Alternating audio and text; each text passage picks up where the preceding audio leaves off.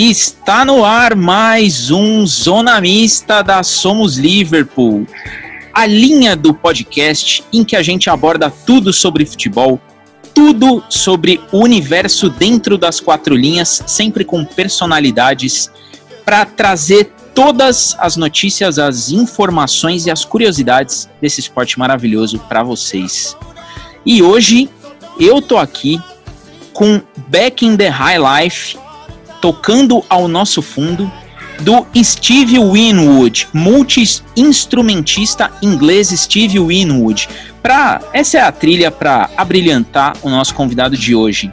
Essa música foi lançada em 30 de junho de 1986 e esse álbum foi o maior sucesso de Winwood até aquela data.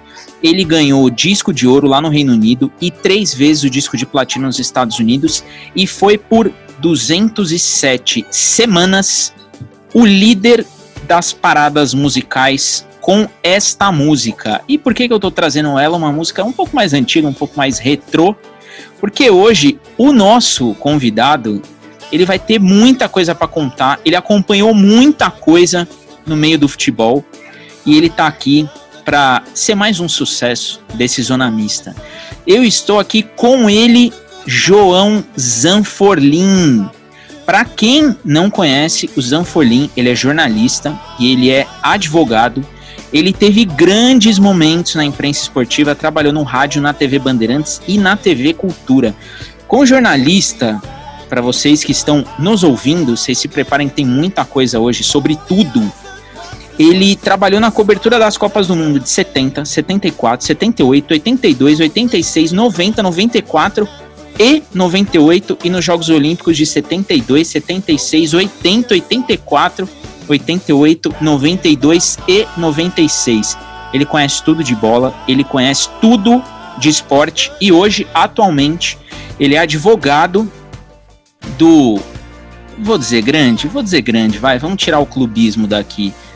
Esporte Clube Corinthians Paulista. Ele representa o timão nos tribunais em diversas causas desportivas, vai falar para a gente sobre tudo sobre o dia a dia dele e nós vamos trazer para vocês muita coisa aí nessa entrevista.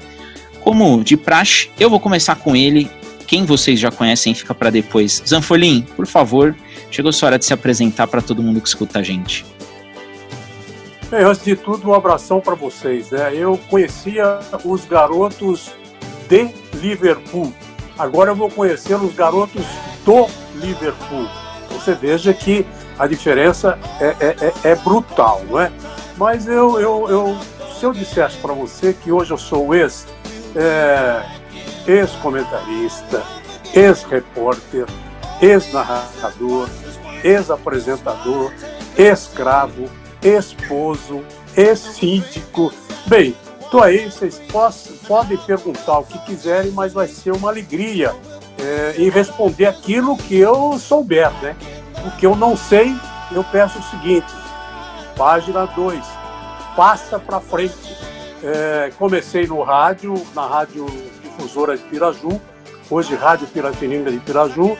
Terminei o normal lá, fui professor primário, mas não iniciei nem a profissão Aí eu queria realmente fazer é, direito, vim para São Paulo, que sou também é, uma pessoa do interior, e em São Paulo fiz o teste na Rádio Bandeirantes com o Fiore Gilhote, Zé Paulo de Andrade, os dois falecidos. O Zé Paulo de Andrade faleceu recentemente, um grande jornalista.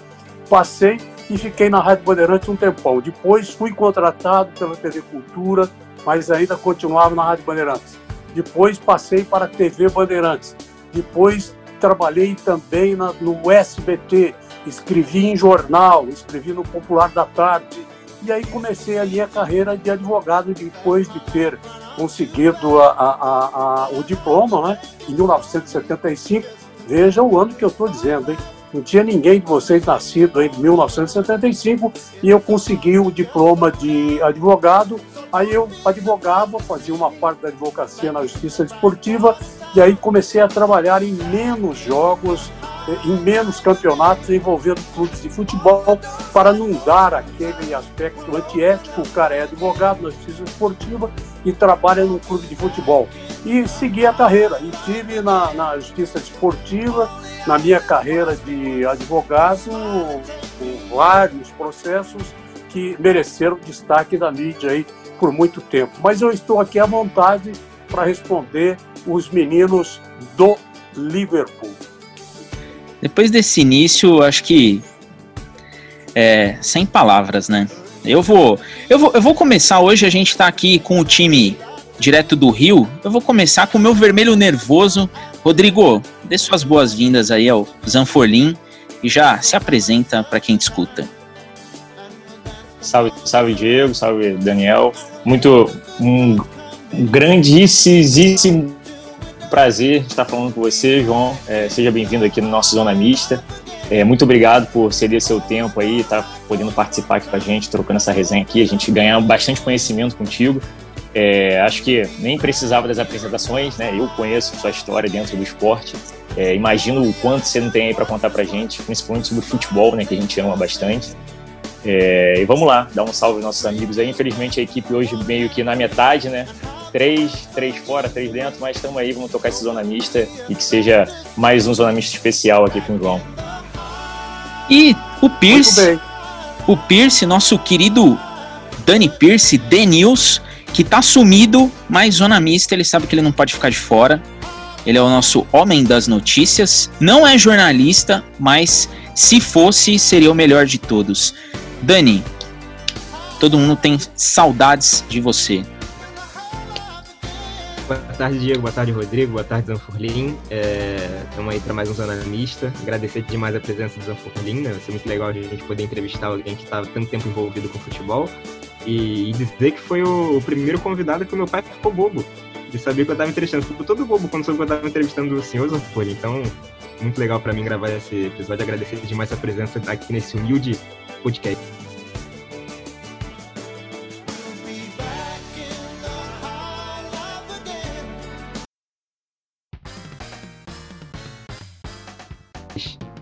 É, é, eu estou vendo que eu estou dando ibope. Veja que coisa interessante o que é a vida, não é?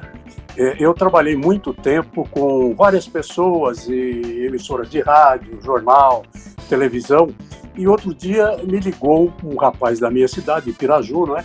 Ligou e falou assim: Olha, eu queria entrevistar você aqui na TV, por videoconferência, na TV de Piraju e tal. Eu falei: Ah, tudo bem, vamos ver e tal. Ele falou: Olha, eu sou filho do Beto Berce. Beto Berce foi uma pessoa que trabalhou comigo na rádio. E, e agora estou concedendo uma entrevista para você, Diego, que é filho do Malvino, um grande amigo que eu tenho. Só não vou dizer para os seus amigos que eu troquei as suas fraldas, porque aí ficaria meio complicado, entendeu? E agora eu estou vendo o, o, o, Daniel também se manifestando, dizendo que, olha, meu pai, então você veja que eu na antiga geração, eu estou aí dando um ibope tremendo, hein? Terrível. E espero eh, não decepcionar o Daniel, porque o pai dele deve ter conhecido muito da minha vida e a gente está aqui para responder aquilo que for possível. É, eu, eu, assim, já não preciso falar mais nada, né? o, o Zanfolin já entregou tudo aí, caixa preta completamente aberta.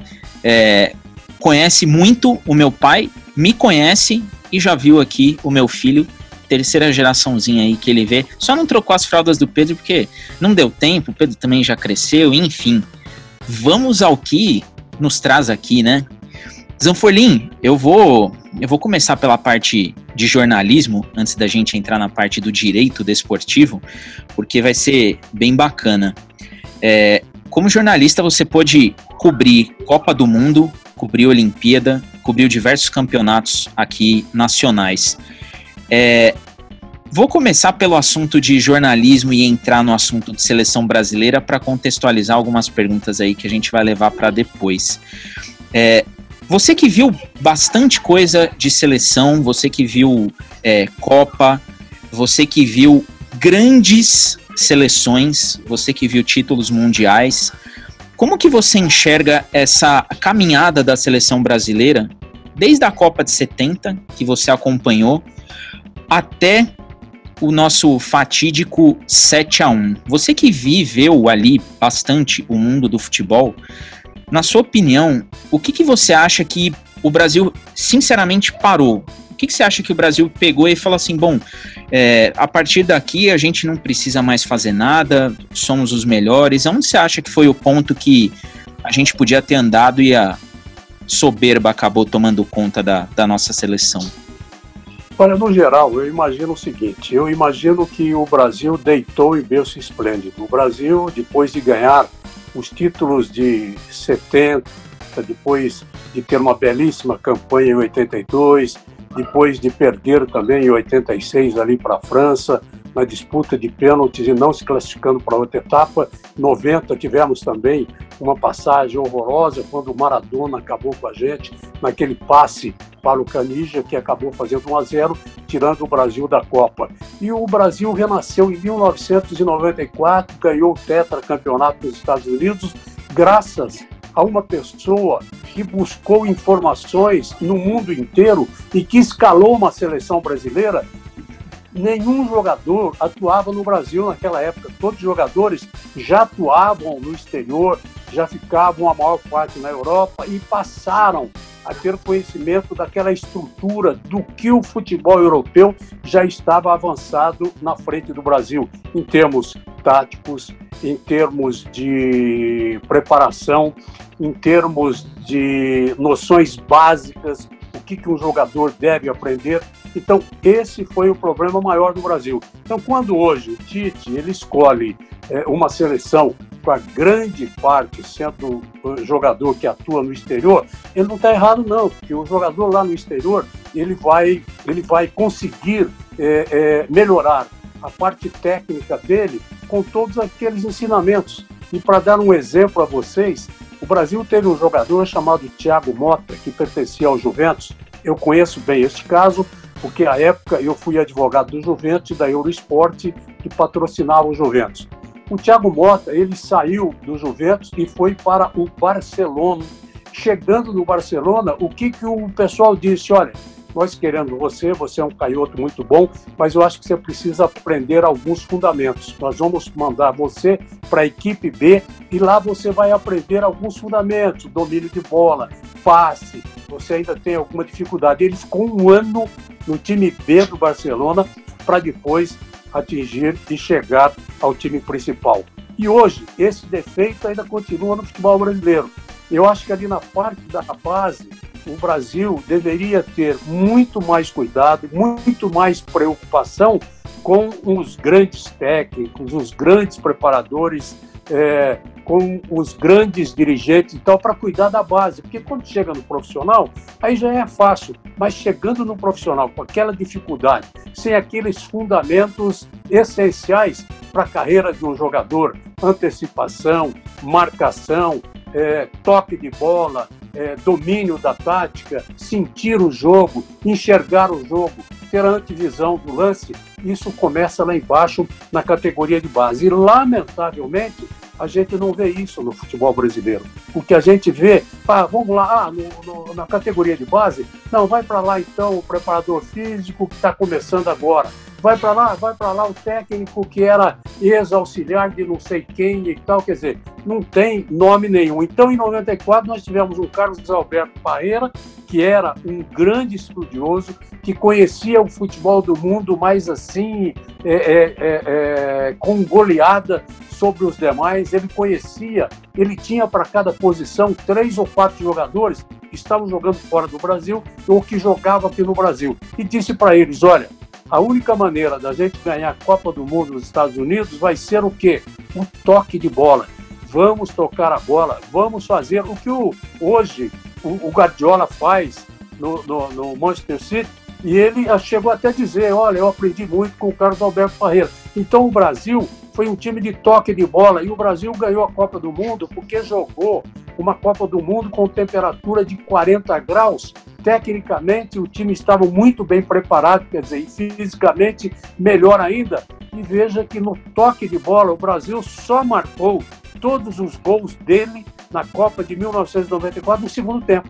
Então, no primeiro tempo, tocou para lá, tocou para cá, cansou o adversário, porque era isso que o Parreira queria. E no segundo tempo, aí o, o time conseguia fazer os gols, porque tinha Romário lá na frente, tinha Bebeto, e no meio de campo tinham jogadores que rodavam bastante, tocavam a bola, e pelas laterais tinha o Cafu, esse menino que eu conheço muito bem, porque acompanhei uma excursão de uma seleção paulista e ele era titular quando a seleção paulista jogou no Japão contra times profissionais e ali ele já começou a se destacar. O Cafu, ele tinha assim uma uma tara pela preparação, por jogar bola e, e, e como nós na excursão para o Japão, em 20 dias fizemos quase que 10 jogos para treino, não havia tempo para pre preparação física e o Cafu treinava nos corredores dos hotéis ficava correndo, fazendo exercício, é, a, a, marcava o café para 7 horas da manhã, era o primeiro jogador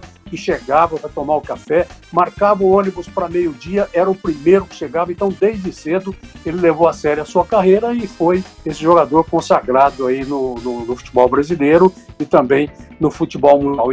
Então ainda nós temos problemas de estrutura é, nós temos, não temos muito problema não na CBF, pelo contrário, a CBF é tão organizada que hoje é uma entidade que dá lucro, sem pegar um tostão do Campeonato Brasileiro, só tem lá é, é funcionários super é, é, competentes, é, titulados, a própria Federação Paulista aqui também, há quanto tempo não temos aí o Campeonato Paulista, não tem aquela cota de 5%, ela está sobrevivendo. Por quê?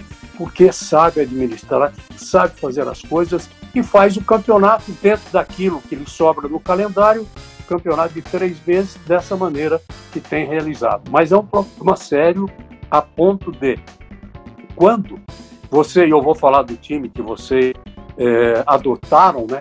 não o time que adotou vocês, vocês adotaram o Liverpool, vejam que, por qual o sucesso do Liverpool? Você tem no Liverpool o melhor goleiro do mundo. Você tem um goleiro que sabe sair jogando com o pé direito e com o pé esquerdo. Nós temos uma mania no futebol brasileiro de revelar goleiro que só toca na bola com o pé esquerdo, toca bem na bola com o pé esquerdo.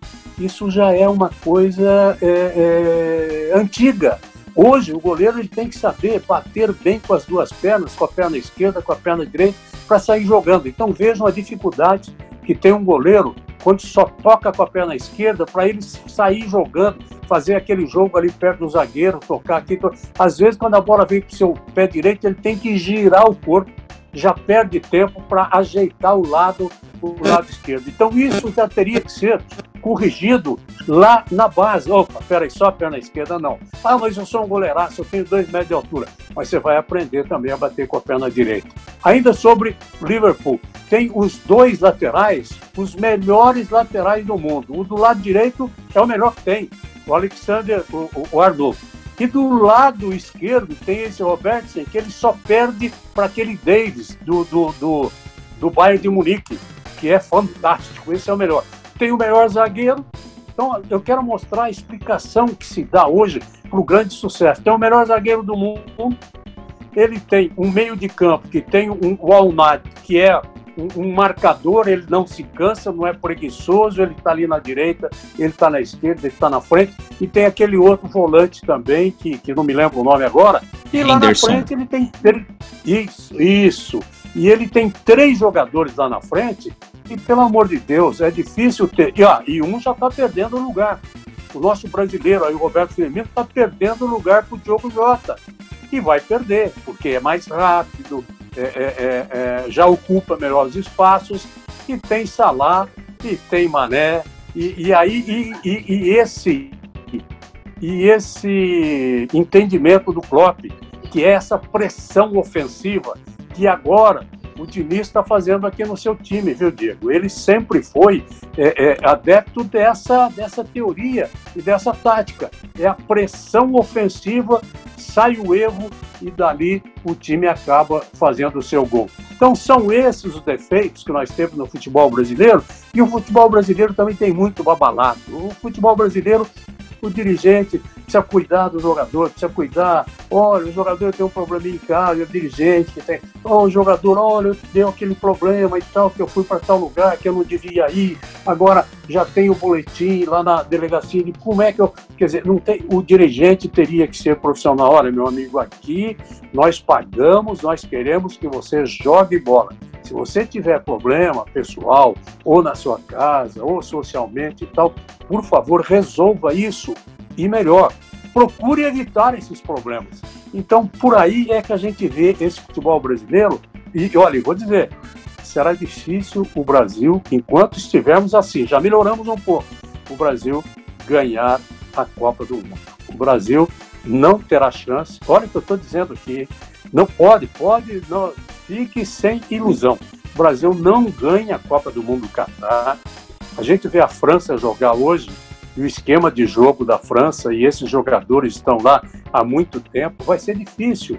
A Alemanha, eu não acredito que a Alemanha, com esse técnico que está aí, ele já está ultrapassado. Se pegasse o técnico, que é o seu auxiliar, ou foi seu auxiliar, que é o técnico do Bayern, eu acho que a Alemanha teria chance. Então, a, Espanha, eh, sabe, é, tem mostrado também uma evolução muito grande e é isso que eu penso. O futebol brasileiro ainda vai sofrer um pouquinho para voltar a ser o melhor do mundo.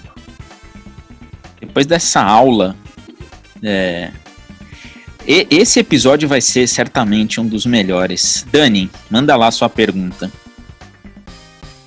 Então, minha pergunta era justamente relacionada a um dos tópicos que o Zanforlin citou. Ele disse o exemplo do Thiago Mota, que foi basicamente um jogador lapidado e formado lá fora, e ele citou jogadores do Liverpool.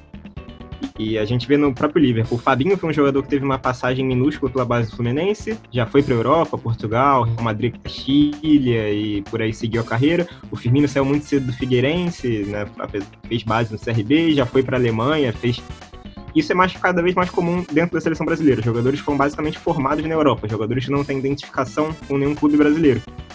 E a gente vê que muita gente da imprensa aponta essa essa tendência como um dos motivos de ter menos apego hoje, menos identificação com a seleção brasileira, justamente por terem jogadores que não estão ligados a clubes.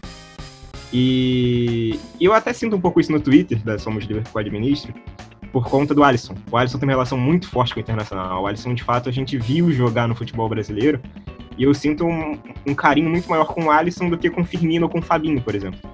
Então eu queria saber do Zanfurlin se ele acha que isso, essa relação de fato afeta muito o jeito que o pessoal lida hoje com a seleção brasileira e lidava antigamente, se é você não ter um jogador identificado do seu clube com a seleção, ou se é só por conta dos resultados que não estão vindo e todas as questões de atraso da parte tática e técnica que a gente que ele já citou. Olha, Daniel, primeiro, parabéns para você por ter o nome que tem, né? Seu pai escolheu direitinho, porque Daniel na Bíblia significa o escolhido por Deus. Quando seu pai escolheu o seu nome, ele já sabia que Deus ia cuidar de você. E já cuidou com essa pergunta que você faz também, que é uma pergunta é, é um pouquinho complicada. Eu, eu digo que isso não é verdade, é, é que não há identificação. Em 94 não tinha. Não tinha nenhum jogador na seleção do, do Parreira que estava no Brasil, que jogava pelo Brasil. O, o, que, o problema que nós temos hoje é um negócio muito sério, é esse problema tático, é, sabe? É, é, é, é a torcida não tem acompanhado mais, não, perdeu, perdeu não, não só aqui, eu acho que em, em, vários, em várias situações, em vários segmentos, então a torcida acaba perdendo o, o interesse. É, ah, mas o Tite, eu acho o Tite um dos melhores técnicos do Brasil, se não o melhor. Tive uma convivência ótima com o Tite no Corinthians, quando ele foi técnico do Corinthians, fui advogado do Corinthians, e, e eu vou dizer aqui, até vou fazer aqui uma. Não seria bem confissão, porque isso está narrado no livro da biografia do Tite, da vida do Tite. O Tite é tão honesto, o Tite é tão decente, que uma vez ele me surpreendeu. Quem é corintiano sabe que na Copa Libertadores da América, naquele jogo Corinthians e Vasco da Gama, no Pacaembu, que o, o Cássio defendeu aquela bola do, do Diego Souza, que ali foi a grande defesa, e ali o Corinthians, depois num contra-ataque, o Paulinho fez 1 a 0 e o Tite acabou sendo expulso de campo. No jogo seguinte, que seria contra o Santos pela Libertadores na Vila Belmiro, o Tite não poderia jogar. Aí eu recebo, eu tentei saber na Sul-Americana como é que estava o relatório e o que, que poderia ser feito para que o Tite não tivesse que cumprir a suspensão automática ou, ou que não tivesse que ser suspenso uma partida, que era o que determinava o artigo em que ele estava denunciado. Aí me disseram o seguinte, doutor, se o Tite fizer uma carta dizendo que aquela hora que ele ficou bravo, que ele gritou, não foi contra o árbitro da partida. Ele estava gritando com os seus jogadores. Aí nós vamos receber esse documento e esse documento vai é, livrar a cara do técnico Tite.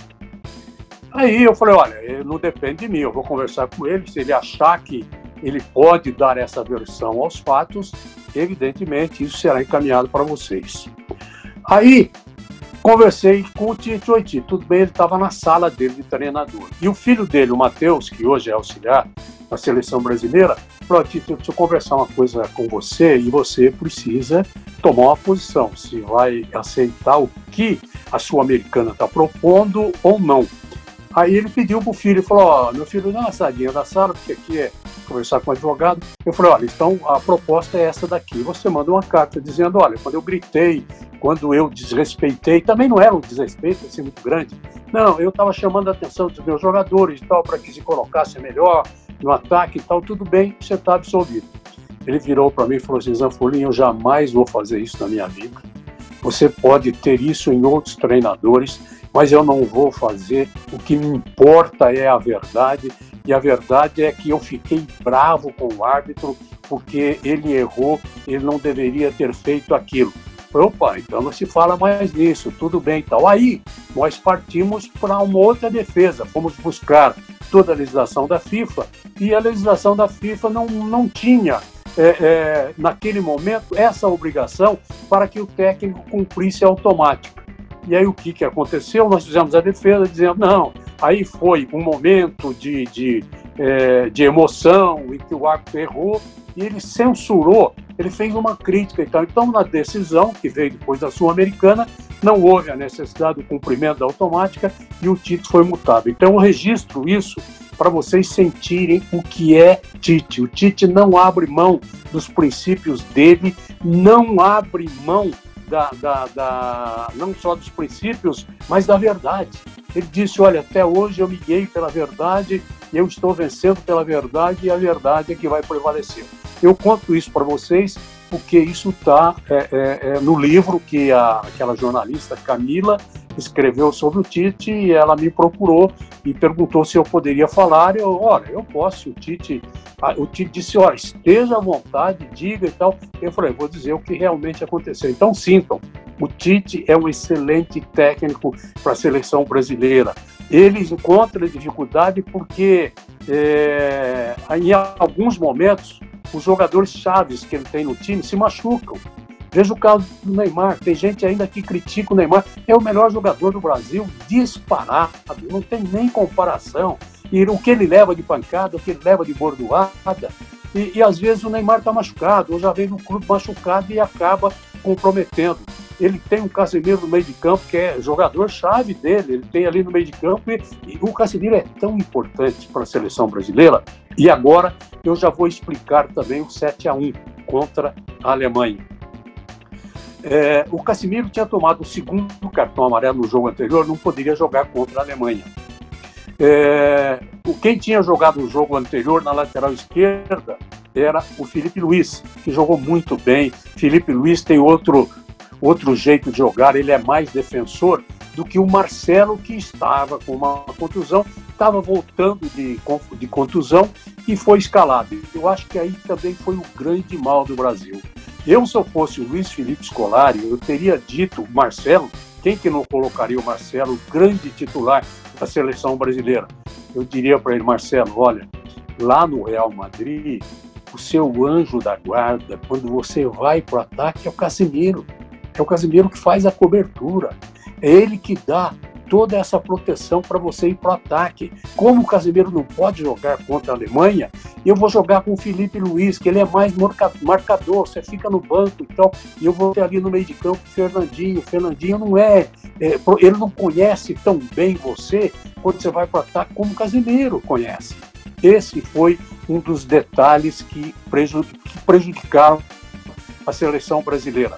Outro, o Brasil achou que poderia jogar aberto, que poderia ir para cima da Alemanha com o Hulk pela esquerda e, e introduziu também um zagueiro que estava na reserva, estava acostumado no futebol alemão e todos os alemães sabiam a deficiência dele de marcação, de tomar aquelas bolas pelo alto nas costas e acabou dando no que deu. Quando saiu a escalação do Brasil, eu estava acompanhando pela televisão e eu não sei se era na Fox, o Vanderlei Luxemburgo estava sendo entrevistado. Quando o repórter passou o, o, o, a escalação do Brasil, eu sou testemunha disso que eu ouvi, e pouca gente fala isso na imprensa.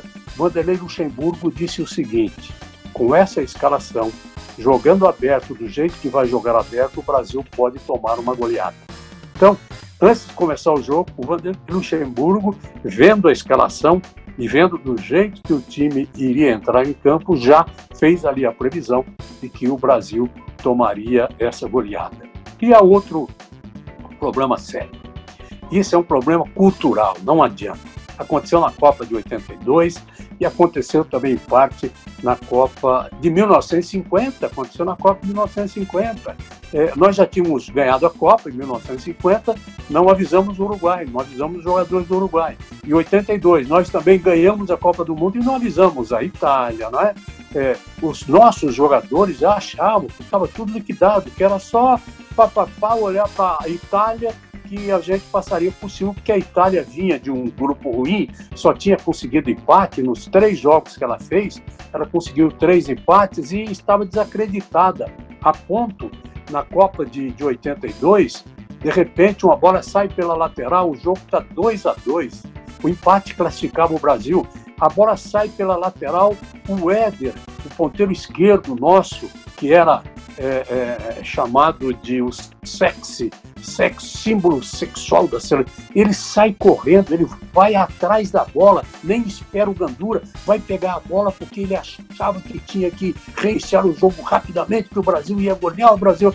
Nada disso. Quer dizer, um pouquinho de cabeça naquela. Peraí, cozinha, enrola, que a coisa não estava boa naquele dia, né?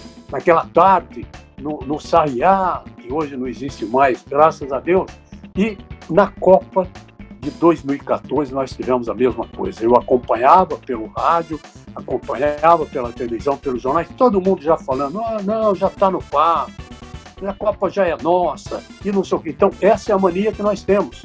É um defeito cultural que nós temos de ganhar qualquer evento sem falar com o adversário. Rodrigo, chegou sua vez. Depois eu tenho uma muito interessante em cima desse gancho aí que o Zanfolim mandou. Manda aí sua pergunta. É, bom, primeiro agradecer essa aula aqui que a gente está tendo, né? Porque dava para acabar o podcast agora que eu acho que a gente ia bater mais de mil, mil audições agora só assim, tipo em meia horinha, tá ligado? É, mas assim, aproveitando isso tudo que o Zanfurli falou, o Zanfurli, é o seguinte, eu sou muito saudosista com relação à seleção brasileira. Eu, eu ainda sou um dos poucos ao meu redor que acompanha bastante e para para assistir até qualquer amistoso, como sempre fiz na minha na, na época de infância, etc. E continuo. É, e eu acho que eu peguei um bom período da seleção brasileira, né? Que eu sou um pouquinho velho já, né? Então, assim, vi a Copa de 94, vi a Copa de 98, vi a Copa de 2002. Então, assim, como torcedor, você ser campeão, vice-campeão e campeão do mundo, né? Nesse espaço de tempo, isso é maravilhoso. E eu acho que isso acabou meio que mal acostumando essa nova geração de torcedores da seleção brasileira. É, então a gente veio uma safra né, de jogadores, por Romário, para Ronaldo, até um bom período ali do Adriano ainda, que infelizmente né, se perdeu aí um pouco antes na carreira. Mas assim, então a gente, né, a gente nós como torcedores ficamos mal acostumados com essa, com a situação de tipo assim, a gente vai pegar qualquer seleção, a gente vai ganhar. A gente vai entrar e nós vamos ganhar, nós vamos a gente vai enfrentar o Uruguai, ou sei lá, um Chile da vida era 5 a 0, 4 a 1, era só goleada. A gente, o nosso torcedor já estava preparado para isso. E aí a gente começou a sair dessa safra áurea, né, podemos dizer assim, né, do, dos últimos anos da seleção brasileira, e fomos para entre safra que o único grande jogador que surgiu foi o Neymar. E, e, eu acho que, assim, com relação ao Neymar também, eu sou muito defensor do futebol do Neymar e hoje, como, como torcedor, eu acho que assim, nós temos um problema muito grande, que é até, inclusive, eu vou até mencionar o próprio Maradona. Eu vi muita gente é, é, reclamando das homenagens ao Maradona porque o, pelo que o cara fazia com a vida dele, etc, etc. Eu acho que as pessoas esquecem né, que nós acompanhamos o futebol pelo futebol do cara e o pessoal é o pessoal, o que ele faz com a vida dele, infelizmente, ele vai estar prejudicando só ele, assim como eu enxergo também com relação ao Neymar. Acho que muita gente diz que não gosta do Neymar, porque, ah, porque ele faz isso, porque negócio de Instagram, negócio de não sei o que. Desculpa, eu quero ver o futebol dele. É, e, e, concordo muito quando você fala que é, é, a gente já entrou com esse, né, em 2014, com esse ritmo de já ganhou, assim como foi em outros anos. É, eu queria saber de você, que você tem uma longa né, é, estrada com relação à seleção brasileira, com relação a isso tudo. É, tipo, qual, qual, como que você viria a possibilidade de uma melhoria com relação a esse cenário? De como o que você enxerga que seria ideal para que a gente aqui, ó, a partir de hoje, ó, se você já até deu o seu veredito que acha que em 2022 a gente não ganha. Então, de você, a partir dali, o que, que a gente pode fazer? O que, que a seleção brasileira deveria se iniciar ali por um processo? É, é, é, não, eu, eu, enxergo, assim, eu queria até saber de você se você acha que também o trabalho dos treinadores né, deveria ser um pouco, um pouco mais amplificado com relação ao estilo de jogo, por exemplo, como, você citou, o Diniz hoje. O Diniz tem uma metodologia de trabalho interessante com o futebol para frente, o futebol justamente daquilo que você falou que o Parreira fazia em 94, de toque de bola, de manter a bola, de pressão e etc. Só que o nosso cenário nacional não é muito desse, disso, né, hoje. É, é só você parar para perceber que a gente está nessa vibe de vamos trazer é, técnicos estrangeiros porque é isso que vai dar certo. E, e, e, ao meu ver, muitas das vezes falta é tempo para o treinador que está começando aqui, ele de repente poder fazer um bom trabalho, que é o que o Diniz está tendo no São Paulo. Queria saber o que você acha com relação a esse, isso tudo aí. É, você tem razão. Eu, eu diria o seguinte, que a nossa fábrica, se a gente pudesse levar nesses termos, né, da matéria-prima, a nossa fábrica ela está comprometida, porque hoje o garoto ele está mais preocupado. É difícil você encontrar um garoto que queira jogar bola. O garoto já quer mais saber de música, ele quer saber mais do rap, ele quer saber mais de, de, de videogame. Então é difícil, mas tem alguns ainda que insistem, né? Eu acho que é, é, é, quando insistem e tem, tem, que ter uma família e um pai que acompanhe desde cedo o garoto, você entendeu? Que fique ali em cima. Senão o garoto vai entrar por caminhos aí nunca antes navegados, entendeu? Ele precisa ter a, a, a, a ajuda e o acompanhamento dessa pessoa. Então já falta aí a ponto da gente perguntar hoje: o Brasil tem um, um, lateral direito na seleção brasileira? Não tem. Nós temos aí hoje, o, ainda não estamos falando no, no Daniel Alves, mas ele aí está com 36 anos. Tem o Danilo, o Danilo seria esse lateral para a seleção brasileira? Eu acho que não. Quem é que a gente poderia pegar aí? É, é, é, esse Emerson que está jogando agora na, na Espanha, se eu não me engano, esse é um bom jogador, mas ele precisa aprender muita coisa. Ele, ele, o cruzamento dele é horroroso. Ele vai fazer, ele vai bem, ele tem velocidade, ele como hoje virou moda, né? Os comentaristas hoje todo mundo faz um comentário sempre ali nas quatro palavras, né? Corredor.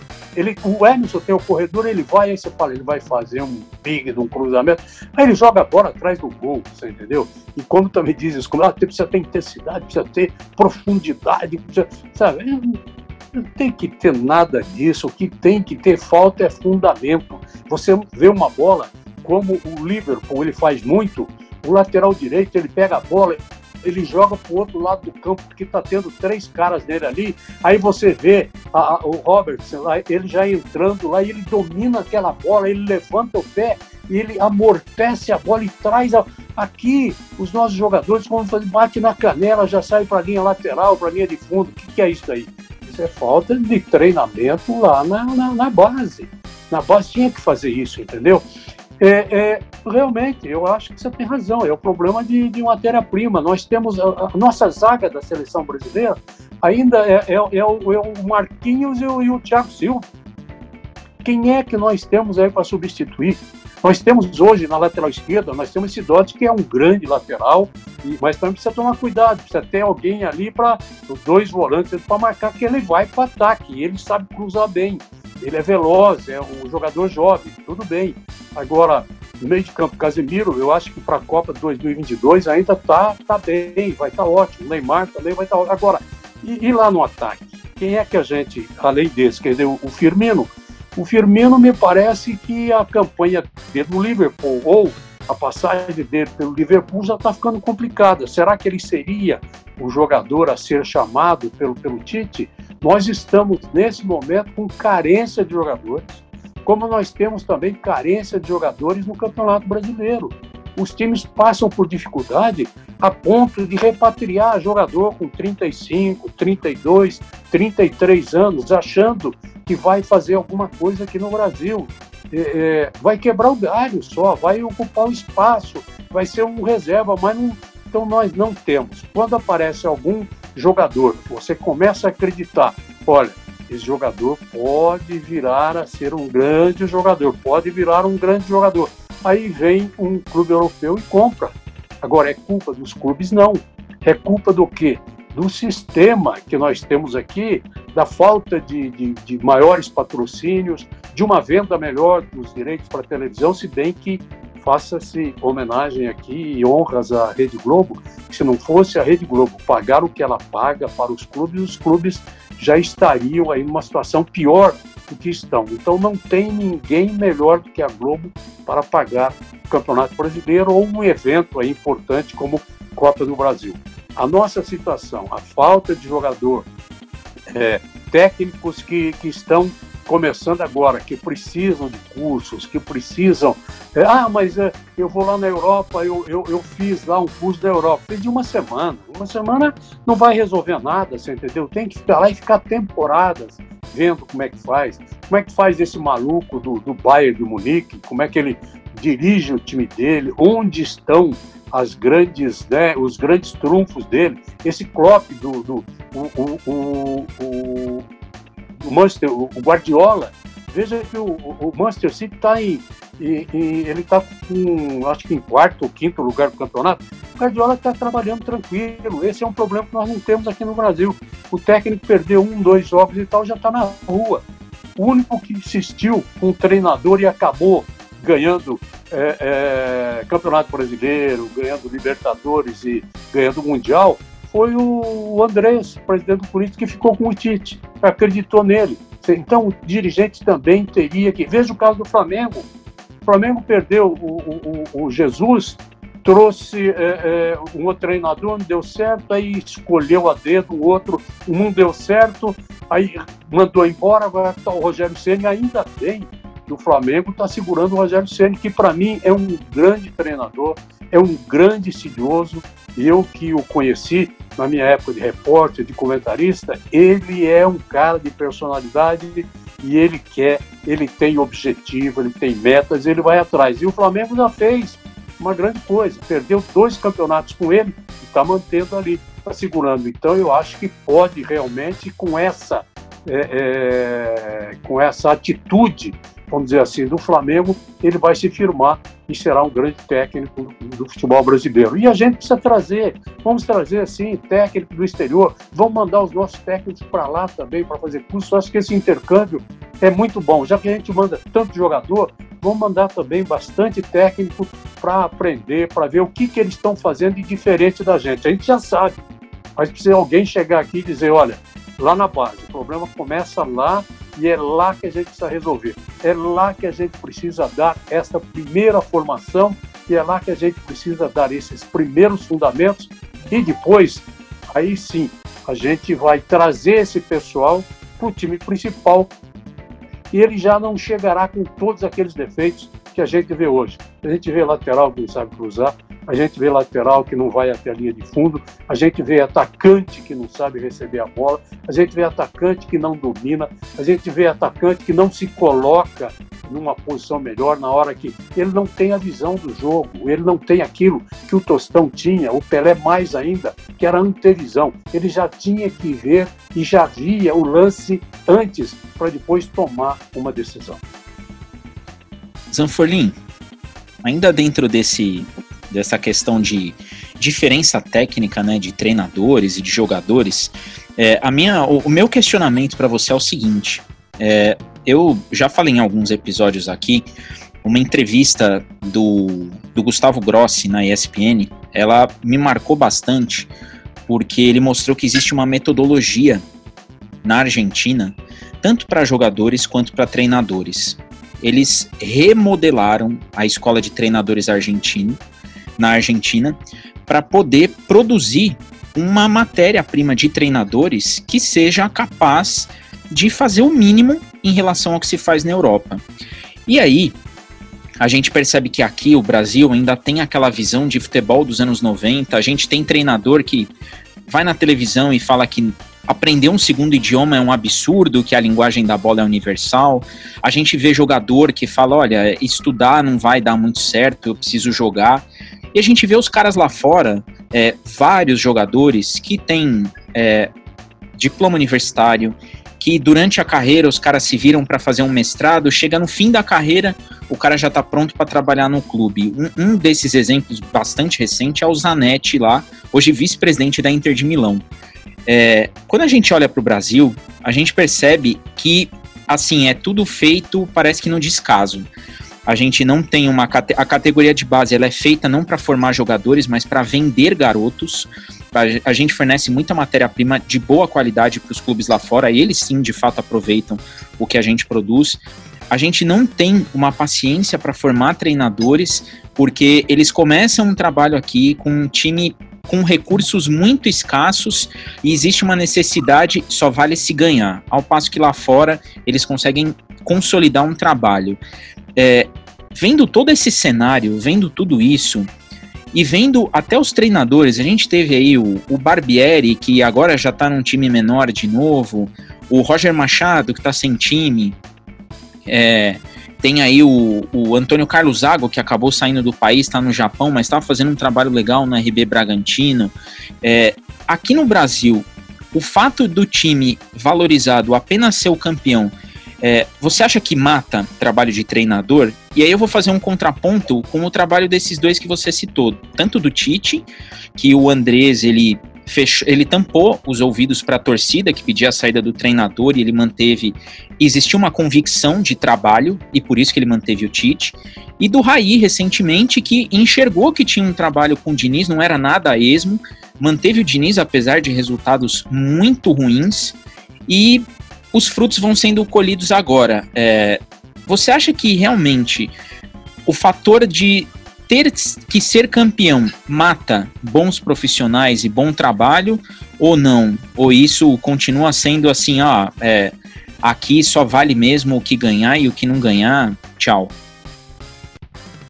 É, você tem razão. Eu digo outra vez pela nossa cultura. É, é, não seria nem de campeão, seria de resultado, né? Tá ganhando ah, de 1 a 0, é, jogou mal e tal, mas está levando, vai levando e tal, sei o quê, e resultado vem aparecendo, a torcida não vai fazer movimento na, na porta do CT, a torcida não vai fazer movimento no metrô, não vai fazer movimento na sede do clube. É, e tem razão quando você diz também que o treinador brasileiro ele precisa é, é se educar melhor, ele precisa realmente ter um outro, um, um, aprender uma outra língua.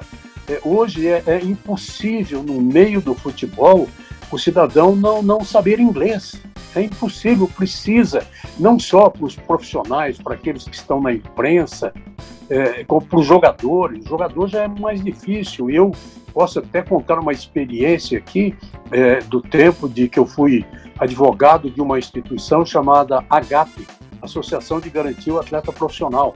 Essa era uma instituição criada pelo Ministério da Educação em que eh, viabilizava verba para o, o, o, jogador estudar, para ele fazer cursos, eh, eh, não só cursos técnicos, mas também para frequentar a faculdade, para frequentar a, a, o, a parte que eles chamavam antigamente, acho que era o secundário, isso, e e a gente tentou isso, e tentou, e o governo tentou. Então chegava no jogador, tentava conscientizar o jogador, não, já tem tanta coisa para fazer, não vou ter tempo, é, vai me atrapalhar, meu negócio é só a bola, é jogar. Pô, mas então faz um curso de inglês e tal. Não, o que, que eu vou fazer? Como você disse, ah, a bola é universal, Então, nada disso. O mundo mudou, gente. O mundo mudou de uma tal maneira que hoje, quem não souber é, uma segunda língua, e, e especialmente o inglês, ele está fora de todo espaço, ele está fora de todo segmento, ele está fora, vamos dizer assim, da sociedade mundial. E quanto a, a, a, treinadores, tem melhorado um pouquinho, porque você. Isso não existia antigamente. Hoje, a CBF ela criou um dispositivo no seu regulamento que alguém, para ser técnico de um time profissional, ele precisa ter feito um curso que a CBF ministra, porque antigamente o que, que acontecia? Até o presidente de clube fala, ah, sabe, foi embora o técnico, eu vou lá, eu vou dirigir. Hoje não. Se ele não tiver essa carteira, se ele não tiver o curso realizado na CBF, ele não vai poder treinar. Nós tivemos um caso interessante, que foi o caso do, do, do, do Renato, do Grêmio, que ele era para fazer o curso, aí ele matava as aulas, ele ia para a praia, aí de repente ele não conseguia a carteira, aí o que, que ele teve que fazer? Teve que fazer o curso. Tanto é que hoje ele tem que ser é, credenciado, ele precisa ser inscrito e tem que fazer o curso. Agora, alguns já estão tomando a dianteira, já estão indo por conta própria, vão para o exterior e, e, e fazem lá o, não chegam a fazer mestrado, nem doutorado, mas faz lá um curso. O Rogério Ceni fez um curso de um ano. E, e fez, e, se eu não me engano, na Inglaterra e também fez na, na Espanha. Mas nós precisamos também conhecer o que a Alemanha está fazendo. Precisamos mandar a gente lá para ver. Então, o treinamento que se faz com o goleiro na Alemanha é um negócio de louco. Não é mais aquele, ó, tem aqui o treinador de goleiro. Aqui nós temos um treinador e fica chutando a bola. Lá eles colocaram uma máquina e essa máquina é programada para soltar a bola, para o goleiro pular para cá, pular para lá e tal, não sei o quê, quase um tempo. E essa máquina, como é que alguém poderia. Não, aqui nós temos aqui a função do treinador de goleiro. Não, tem que colocar uma máquina dessa, jogando a bola com velocidade, jogando embaixo, jogando em cima. E outra coisa que nós falhamos aqui na base é cobrança de pênalti cobrança de pênalti, ah, isso é loteria. Não é loteria coisíssima nenhuma. Olhe a Argentina bater pênalti. Veja a Alemanha batendo pênalti. Veja a Inglaterra batendo pênalti. Aonde que esse pênalti é batido? É lá em cima, ou no canto direito, ou no canto esquerdo. Porque uma universidade de Israel, ah, mas Israel não tem futebol, fez um levantamento e mostrou que o goleiro no pênalti ele não pula para cima ele só pula lateralmente. E se colocar a bola lateralmente, lá no cantinho, se ele adivinhar o canto, e eles dizem isso, se adivinhar o canto, o goleiro vai pegar esta bola. Porque da marca da cal até o gol, a, a, a velocidade ali da bola, o, o, o, goleiro tem que ter um raciocínio rápido e ele só defende se ele adivinhar o canto. Por isso que eles pedem que na maioria das vezes se chute no meio do gol, mas em cima. Não chute embaixo, que o goleiro pode tentar adivinhar o canto e ficar com as pernas no chão e a bola bater a sua perna não entrar. Então, é só pegar. Nós, nós olhamos aí, tivemos agora o, o, o, o jogador aí do, do Flamengo, Arão, na hora de bater o pênalti, é outra coisa também, que emocionalmente os técnicos teriam que analisar esse aspecto. O cara acabou de fazer o gol de empate que daria aquela decisão de pênalti. Deixa o cara escondidinho lá, deixa ele eh, emocionalmente se controlar, colocasse um outro para bater o pênalti. Onde que ele vai bater o pênalti? A meia altura no canto. Mas tem aqueles intelectuais que ainda dizem, através da imprensa, não, tem que bater como o Zico batia, como o Pelé batia lá no cantinho, tirar do goleiro. Aí eles falam lá na, na, na, na, na costura. Na bochecha da rede. Da rede. Gente, isso, gente, tem goleiro de dois metros hoje. O goleiro, naquela época do Pelé e do Zico, o goleiro, o máximo que ele tinha 1,78m, 1,75m. Hoje, nós temos esse Courtois aí que tem quase 2 metros de altura. Se ele ficar deitado no gol, ele ocupa um lado inteiro, porque o gol tem 7,32 você entendeu? Ele ocupa pelo menos metade. Então, sem essa de tocar a bola lá no cantinho, coloca lá em cima. E como é que deveria fazer em treinamento? Ah, mas como é que eu, eu posso tentar arriscar lá em cima e vou errar? Não, faça uma coisa, faça um alvo ali na rede, coloque ali um, um, um coloca uma flor, coloca uma camisa ali lá em cima, coloca outra ali. É, mas no jogo eu não vou poder fazer isso. Mas você vai aprender com a repetição do exercício, isso é um pouco de psicologia. Com a repetição do exercício, você vai ficar um craque só de mandar a bola lá onde está aquela e vai você vai visualizar, a sua mente vai absorver isso e você só vai chutar a bola lá e vai ter. Ah, mas é, eu vou ficar. Treina sem goleiro. Não precisa de goleiro, não. Por quê? Ah, porque o goleiro, você já começa a acreditar em você que o goleiro é insignificante. Você já não vê o goleiro no treinamento e no dia que você for bater o pênalti lá, você nem vê o goleiro, porque você se acostumou a não ver o goleiro. Você só vai ver e enxergar aquele alvo, aquela marca que você deixou e é lá que você vai chutar a bola. Quem é que faz isso no futebol brasileiro? Tem alguém fazendo isso no futebol brasileiro? Ninguém. Tem ninguém fazendo isso. Ninguém faz isso. Por quê? Porque é, é, até a psicologia eles não aplicam muito. Goleiro que sai mal do gol, eu tenho defendido isso em, algumas palestras aí, quando me perguntam, né? Goleiro que sai mal do gol, como é que você fica sabendo se o goleiro sabe sair do gol ou não? Você dá um carro para ele dirigir, para ele entrar numa preferencial. Se ele ficar ali na variante, esperando, esperando para entrar, não vai ser um bom goleiro. Porque não vai saber sair do gol. Ele tem que ter o time, ele tem que ter, eu vou e vou, seja o que Deus quiser. Então você vê goleiro, vou, não vou, você vê uh, escanteio cobrado aqui no Brasil, o goleiro fica debaixo do gol, ele fica dali, está esperando, e se um, um, um, adversário acertar uma cabeçada, ele está debaixo do gol. Ele, ele não tem a mínima chance de defender isso, a não ser que a bola venha em cima dele. E outra coisa que você falou, de você, aliás, eu vou dizer, você na apresentação aqui, você está lembrando do seu avô, o seu, o seu avô, hein? O, o Maninho, hein? Para quem não sabe, ele teve um avô que era um apresentador, era sanfoneiro e apresentador lá na rádio de Taquaritinga. E ele tinha esse nome, e olha, o homem era bom. O homem até hoje, o pessoal usa a frase que ele usava na rádio de, de Taquaritinga e vão fazer homenagem. E eu estou sabendo, e o pai dele está escrevendo um livro para contar essa história toda, e, e, eu também me surpreendi quando eu li na, na, naquelas, na, na, no prólogo lá do livro, que seu pai falou por que que Tonico e Tinoco, o Daniel e o Rodrigo nem sabem quem que é Tonico e Tinoco, então eu vou explicar para eles, foi a maior dupla sertaneja que o Brasil já teve. Tonico e Tinoco, é, é, o que eles vendiam de disco na época, eram assim, pessoas fora de série, como o Ronaldo foi, como o Romário foi, entendeu? Parece que a gente não consegue mais fazer esse pessoal. Por que é que sempre iam à casa do Maninho lá em Itaquaritinga quando estavam na região? E eu fiquei sabendo, para mim foi uma surpresa, porque eu acho uma das melhores músicas do Tonico Tinoco, Moreninha Linda. E essa Moreninha Linda, a letra é do Maninho. O Maninho que fez a, a letra, a composição, e, e ela tem um refrão que é, é espetacular.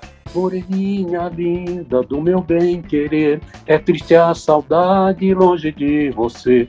Quer dizer, então, é, é, é, é para citar para vocês que esses eram os grandes cantores sertanejos da época. Depois, já, já moderno, isso era só viola e violão e sanfona.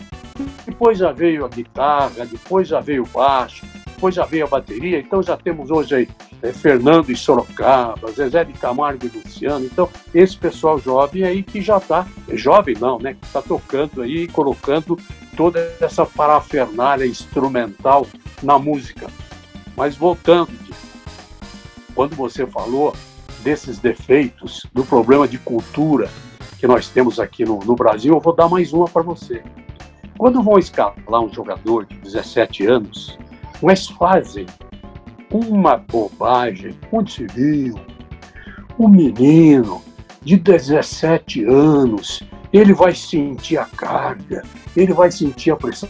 Gente, parece que esse pessoal nunca teve filho de 17 anos. Parece que esse pessoal não tem filho hoje de 17 anos. O que essa molecada com 17 anos faz hoje, o meu avô que morreu com 90 anos, nunca imaginou fazer. Você acha que um moleque desse, um garoto desse, com 17 anos, vai se preocupar com torcida, vai se preocupar com pressão do adversário? Ele não está nem aí. Psicologicamente, ele está super preparado. Aquilo é mais uma coisa que vai acontecer na vida dele. Mas, infelizmente, nós temos essa conversa através da imprensa. Oh, ele vai sentir Eu não vou dar aqui o exemplo do Pelé, porque o Pelé é exceção. 17 anos, Copa do Mundo, 1958, quer dizer, aí foi essa maravilha que foi. Então, mas essa é a exceção. A gente não pode falar, porque esse é atleta do século, como diz o Pepe, ele é extraterrestre, mas garotos aí, 17 anos, devem ser lançados. O Santos é o mais corajoso que tem. É o time mais corajoso que lança essa molecada e tem tido sucesso absoluto. Vem vindo aí uma. Eu não sei como é que o Santos tem essa capacidade que não se esgota de buscar, de achar esses meninos. Será que é só menino que, que mora no litoral, que está perto da praia, que gosta de jogar futebol? Não é, não. Eles vão em todos quantos lugares tem aí. O Grêmio é outro que faz um belo trabalho. São Paulo faz um belo trabalho. Flamengo é outro que faz. Palmeiras agora passou a fazer trabalhos excepcionais e está hoje aí, tem oito jogadores que podem ser titulares no time. Então, é, é, mudou muito, e se não mudar, o que a gente vê aí de, de problema na estrutura do futebol brasileiro, a gente vai continuar assim, você entendeu? É, joga lá, às vezes está vendo um jogo na televisão, você se irrita, se torna. E tão ruim que o jogo é. Você não tem aquela emoção diferente do que a gente vê. E para ajudar tudo isso, para ajudar tudo o que está acontecendo, vem esse nefasto de VAR. O VAR no futebol brasileiro é vargabundo. Desculpe essa expressão. Vamos falar muito disso aí. Com todo respeito, e eu gosto, porque é meu amigo, no outro dia nós tivemos uma live o, o, o Gaciba, ele é estudioso, ele conhece bem, mas a orientação está sendo errada. Tá, como é que pode? Eu vou dar um exemplo. O jogo de ontem do Santos, o jogo de ontem do Santos marcaram um pênalti, não marcaram um O jogo do Corinthians no meio de semana, pênalti no Gabriel. Aí entra o comentarista da central, da central de a expulsão do jogo. Entra o comentarista e diz: olha, porque golpearam, tentar golpear. Meu Deus do céu, a bola estava vindo do escanteio. Quando a bola vem no escanteio dentro da, da área, da pequena área, acontece até estupro ali. Você entendeu? Como é que o cara não vai empurrar o outro? Ele vai empurrar, não. Aí o, o, o comentarista da arbitragem viu que com o punho fechado, e eu já pedi essa imagem lá no Cifute do Corinthians para o julgamento, e vi que em momento algum tem punho fechado do jogo. Como é que pode ser? Então são informações, são comentários que só atrapalham. Você vê na Europa, a, a interferência mínima do VAR. Por quê? Quando começou isso no Brasil, teve uma reunião na federação e eu acompanhei. Estavam lá os, os craques aí da arbitragem, né? os que estão na ativa e os que estão aí orientando. Aí, de repente, eu via lá, não, olha, porque o cara que está no VAR, ele tem que chamar o árbitro quando tiver isso, aquilo, o árbitro fez. Eu falei, não pode inverter a coisa. É igual aquela piada da linguiça que eu não posso contar aqui, né? Essa piada da linguiça, a, a, piada da linguiça a gente conta lá junto com o Malvino, os, os ex-gerentes do Banespa. Então, pode fazer propaganda, né? Pode, né? Pode. Os ex-gerentes do, do, do Banespa, a gente conta essas piadas. Mas aqui não pode, porque a gente sabe que tem uma. que é público e tem uma, uma, uma, uma audiência. Exatamente. Mas fora do ar você é, conta. É, é, é, então, é, eu disse, olha, aí quase, quase fui é, sacrificado ali, quase que me penduraram no posto. Falei, em vez do cara do VAR chamar o árbitro, por que, que o árbitro, no parte do árbitro, olha, eu marquei um negócio aqui, estou em dúvida, me ajuda. Veja, por quê? Porque quem tem que interpretar o lance é o árbitro, é o árbitro central. Você não pode transferir a interpretação para uma outra pessoa. Se ele tiver dúvida, e ele tem dúvida se foi dentro da área ou se foi fora da área, fala, olha, eu marquei aqui o pênalti, mas eu estou em dúvida, foi dentro da área ou fora da área. É o cara lá de cima, ele pá, ele passa o rodo lá, ele passa o dedo lá e tal, não sei o que, ó. Tá vendo? Ele, ele usa o, o, mouse e tal e já. Não, olha, foi dentro da área. Então tô certo. Não, foi fora da área. Aí ele mesmo vai lá e diz, ó, marca falta fora da área. Mas o que está acontecendo hoje? Quem está pitando o jogo é o cara que está no VAR. É o cara que está controlando o VAR.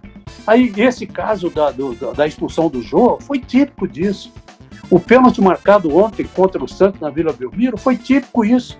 Você entendeu? E aí você vê lance quase que igual no campeonato inglês, no campeonato italiano, no campeonato espanhol, na Liga dos Campeões, na, na, na Copa da Europa, então, igual. E o cara não enche o saco, desculpe a expressão. Ele não fica atazanando a cabeça do árbitro, o ouvido do árbitro. Não foi isso, sabe? Então, essa orientação é que está errada. Tem que partir de quem interpreta, de quem peça ajuda. Eu, ó, eu quero eu quero que você me diga se eu estou dando cartão amarelo. Tem alguma coisa para dar cartão vermelho? O cara vai dizer. E eu vi aquele rasgou a canela do adversário. Houve uma consequência aqui terrível. E não foi uma ação só temerária, não. Foi uma ação violenta, jogo brusco grave. Aí ele, tô, ó, tô trocando aqui o amarelinho e tal, o vermelho para você. Seria bem melhor se a roda se movimentasse assim. Dani, sua vez de brilhar. Então, fazer uma pergunta para o Zanforlin um pouco relacionada a um tópico que ele citou. Ele falou da questão do Roger Senna de fazer curso lá fora e tudo mais. E recentemente eu estava ouvindo um podcast do Kleber Machado, hoje sim do Kleber Machado, que é um podcast feito pela própria Rede Globo, e ele entrevistou o Nenê, do Fluminense. E o Nenê disse que queria ser técnico quando se aposentasse, que ele estava pensando nisso.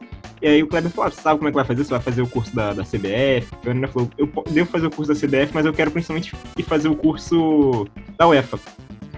E aí ele falou, oh, eu tenho uma vivência boa lá na França, eu sou, tenho, sou bem visto na França, tenho uma vivência boa na Espanha, então talvez possa ser um caminho. Eu acho que o Alex do Curitiba, é, Fernebate, fez isso também, se não me engano.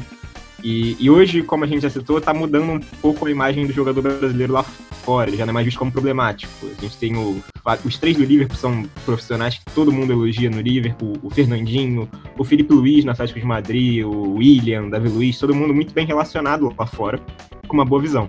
Então, assim, queria perguntar pro, pro Zanforlin se ele acredita que por os jogadores brasileiros que estão jogando lá fora agora, eles estarem de fato se estabilizando lá fora e ter essa possibilidade, possibilidade de fazer o curso da UEFA, se ele acredita que isso pode mudar um pouco o, o cenário de técnicos brasileiros, né? Se pode melhorar o nível por conta desses jogadores terem essa vivência do futebol europeu e poderem fazer esse curso lá fora e ter essa vivência com outras escolas de futebol.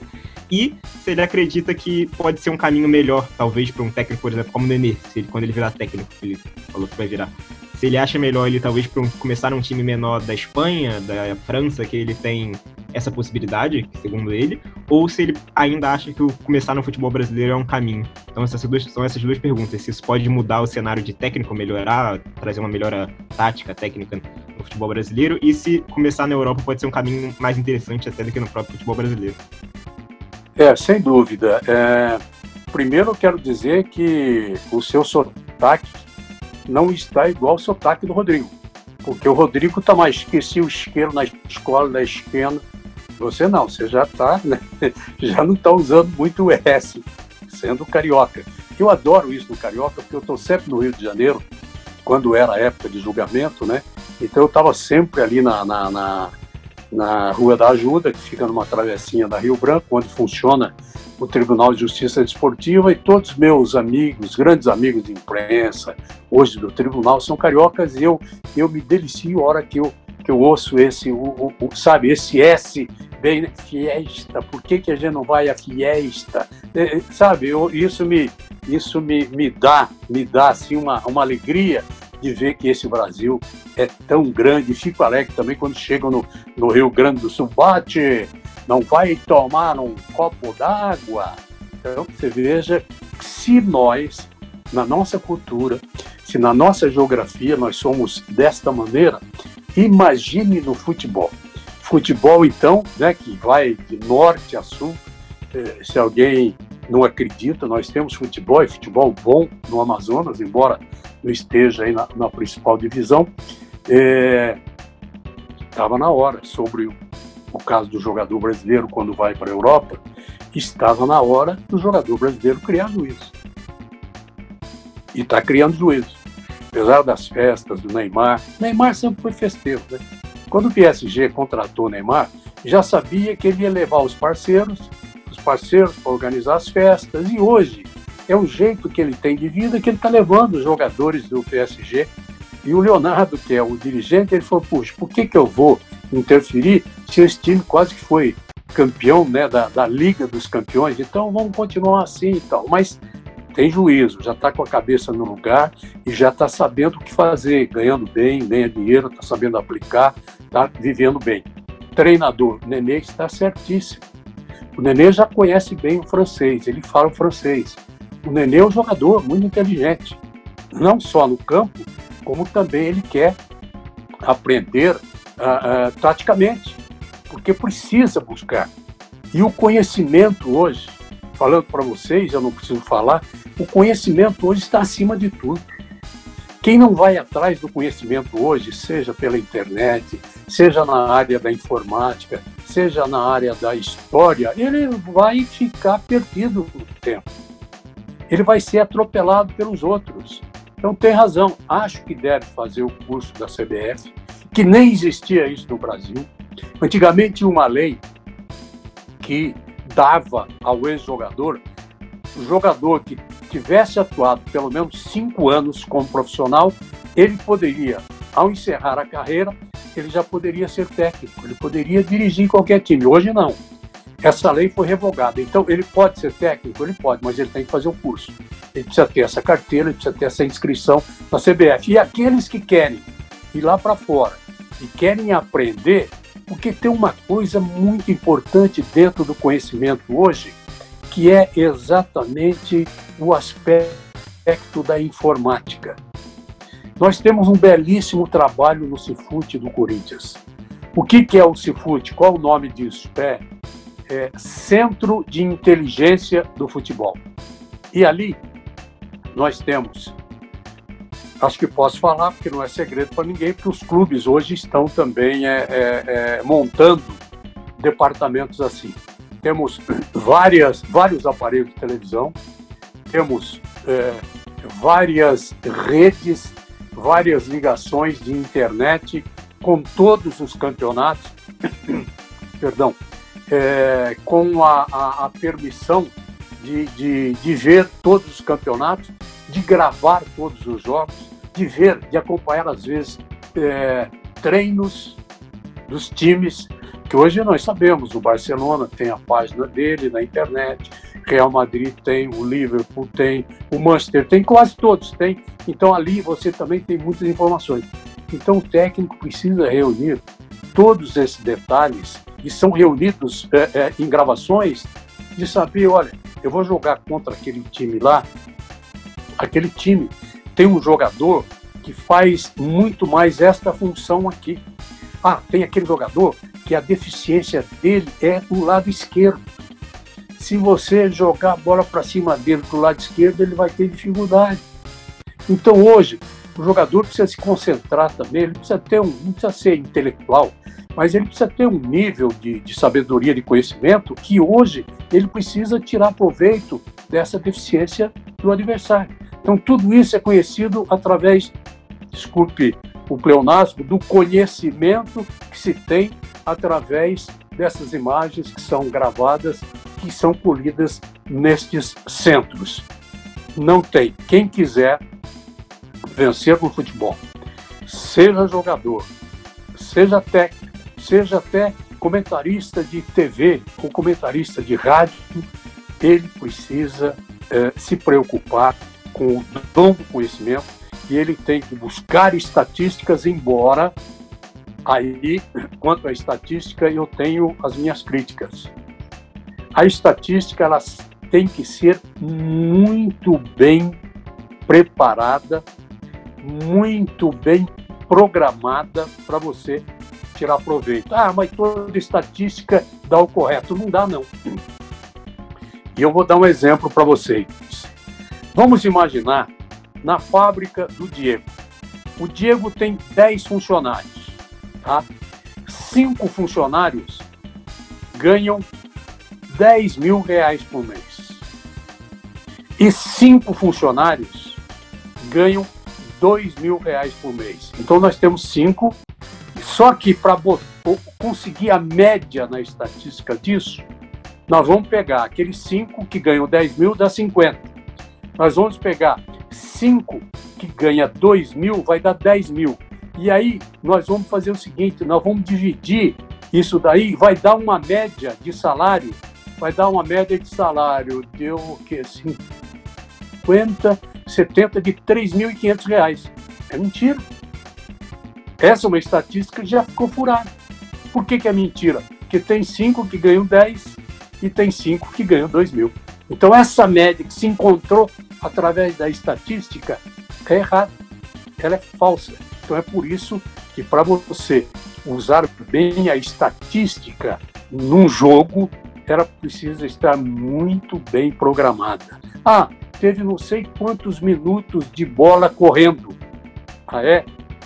Teve um jornal, não vou dizer o nome por uma questão de ética, que usou alguns estagiários para encontrar quanto se tinha de bola correndo em jogo. E eles disparavam o cronômetro na hora que parava a bola. Parava a bola. E quando eu atentei para um fato, a hora que o goleiro recebia a bola e o goleiro ficava tocando a bola, eles paravam o cronômetro. Não pode. Quando o goleiro começa a tocar a bola e tal, não sei o que, a bola tem jogo. Então caía, a estatística caía de bola em jogo lá no pé.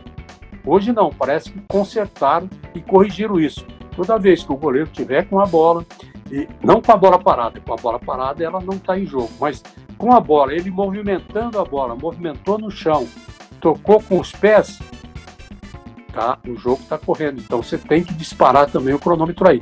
Então são essas coisas que já estão corrigindo e a estatística está ficando legal, mas tome cuidado que ela tem que ser muito bem preparada para ser levada em consideração por algum treinador, por algum auxiliar técnico, porque hoje o que, que a gente vê? A gente vê que o auxiliar técnico é quem mais trabalha. O auxiliar técnico é quem mais trabalha com o iPad, quem mais trabalha com o computador o técnico, que é que tem um nome ali e tal, ele faz tudo aquilo que o auxiliar técnico lhe passa, porque ele trabalha com o conhecimento em cima desses dados que ele tem ali através do, do seu é, dispositivo é, de, de gravação. Rodrigo, brilha lá, chegou sua hora. Ô Zanfurlim, voltando um pouco ao assunto aí, na hora que entramos no, no lance do VAR, é, inclusive, a gente tem até debatido muito nos nossos episódios aqui no podcast a, a utilização do VAR. Né? E, é, e, eu defendo muito esse, esse acerto com relação à ferramenta, porque é, é, é muito do que você falou. É, essa interpretação e análise tem que ser do árbitro de campo. Eu, não, é, é, eu enxergo que o árbitro de campo hoje ele se abstém muito da situação. Ele é um mero passageiro da, daquela viagem que está acontecendo em 90 minutos dentro do, de campo. Por quê? O camarada que está na cabine, ele que está apitando. Ele que está vendo os lances. E, e, isso, isso tem incomodado bastante. Não só isso, mas também a, a situação de interpretação. Né? Eu tenho até batido muito na tecla, porque aqui no Rio sou sofredor, né? sou botafoguense. Então tô meio pé da vida. Ontem perdi o clássico aqui, minha esposa é flamenguista, então já viu, né? Quase dormi no sofá. Então, enfim, é... eu, assim, o Botafogo também passou muito por umas situações dessas questões de interpretação, né? Com a utilização da ferramenta. Principalmente nesse lance de a bola bate na mão, a mão bate na bola, é com intenção, não é com intenção. Então tem lance que em nenhum jogo né, é, é, a bola bate na mão, mas não foi com a intenção, o árbitro entendeu que não foi, ok, deixou seguir. E o mesmo, um jogo seguinte, dois jogos depois, tem um lance semelhante, bem parecido, que o camarada marca pênalti. Então, assim, eu, eu não vejo uma linha de é, é, ação é, certa, traçada para a utilização da interpretação do árbitro, esse é o primeiro ponto.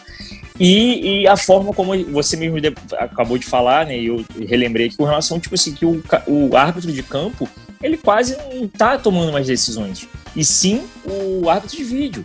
É, é, é, eu defendo a utilização da ferramenta, eu acho que é uma ferramenta válida. A gente debateu no último episódio como a gente achava que deveria fazer, o Diego até mencionou como é utilizada a ferramenta no, na NFL, por exemplo, no futebol americano. É, se poderia né, ser encaixado algum tipo de modelo semelhante para trazer para o futebol. E por mais que a ferramenta não agrade a todos, ela está aí e ela vai ser utilizada. Não tem jeito. Eu queria saber de você o que você acha que poderia ser implementado, tanto com a, utilização da ferramenta, quanto para as regras que a, a, a ferramenta acaba trazendo junto com ela. nós vamos voltar naquilo que nós já dissemos aqui. É a interpretação. Quem interpreta o jogo é o árbitro central, é quem está dentro do campo de jogo. A partir do momento que o Gaciba convencer quem vai ficar lá em cima no VAR a, a, a dizer o seguinte: olha, é, o árbitro lá do campo está perguntando isso e eu vou responder isso, não, não fazendo como nós estamos fazendo hoje. Quer dizer, ele de lá dizendo: olha, teve isso, chega disso, entendeu? E quando eu, eu, eu até fiz nessa reunião esse comentário, aí virou o, o, um árbitro e falou: pô, o Zanfolin sempre está vendo coisa diferente aí, mas eu acho que não vai dar certo e tal. Aí eu, vi, eu, vim, eu vim com uma outra pergunta de sarcasmo. Né? Eu disse: escuta, mas quem que vai ganhar mais agora? É o árbitro do campo, que eles ganham né, uma cota para apitar. Ou é o cara que vai estar lá em cima no VAR, porque esse daí é que vai apitar mais. Quem que vai ser escalado para a Copa do Mundo e tal? Quem será é, é, é, escolhido para a Copa do Mundo? O cara que está no campo ou o cara que está lá no VAR? Precisa mudar esse conceito. E um outro problema que eu estou verificando, para quem profissionalmente trabalha com edição, ele sabe o quanto é difícil, o quanto é demorado você editar imagens e lances que já passaram. Nós aqui, em termos amadores, se quisermos editar alguma coisa de imagem e tal, vai sofrer muito, vai demorar muito. E o árbitro que está lá em cima no VAR, ele não tem conhecimento nenhum de edição. O que, que está faltando também para quem está lá em cima? Tem que ter um editor, tem que ter um profissional, um cara de rádio, de televisão, entendeu? Que está acostumado, para não ter essa demora ontem quatro minutos e meio para decidir se o Veríssimo tinha colocado a mão na bola ou não. Na edição, o, o, o cidadão, o, o, que é profissional, ele vai e acha, acha, o ponto certinho, vai e volta, então já pegou e resolveu. E fala para o cara do VAR, olha, fala para o homem lá que vai falar para o árbitro em campo. Precisa mudar. Se não mudar, o Brasil vai desmoralizar o VAR. A FIFA já está pensando seriamente em é, adotar um novo tipo de VAR, seria o VAR 2.0. Já está fazendo experiências e tal, e com essas é, é, variantes né, de, da interpretação, o cara lá de cima de mexer pouco, encher o saco, o mínimo possível, porque esse negócio da bola bater na mão do jogador, mas criaram tanta coisa em torno disso, que em determinado momento eu falei para hoje um que é comentarista de arbitragem, está na central do apito, numa live que nós tivemos na OAB, na Ordem dos Advogados, depois de uma manifestação dele sobre o fato de tocar a mão na bola, eu falei, olha, do jeito que você está falando hoje, com todo respeito, é melhor então jogar o jogador tirar o braço, tira os dois braços, vai jogar e aí não vai ter nunca, porque ou um momento tem que ser, ele está numa posição antinatural, você tem que marcar.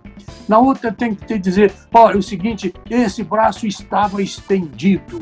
Na outra diz assim, olha, esse braço já estava no chão e tal, e ele empurrou a bola. Mexeram numa parte da regra que era a coisa mais fácil do mundo. Ela usava uma palavra que definia tudo, que era o seguinte, tocar deliberadamente a mão na bola. O que, que é isso daí? O cara teve a vontade de colocar a mão na bola. E a gente viu, mas como é que você sabe? Como é que você vai interpretar que ele teve a vontade? Gente, a gente vê.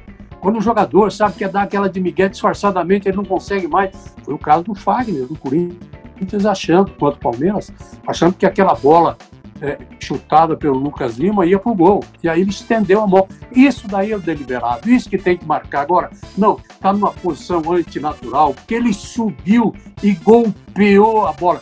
Gente, quem é que vai tentar um salto sem é, é, é a ajuda da, da, da para o impulso dos braços?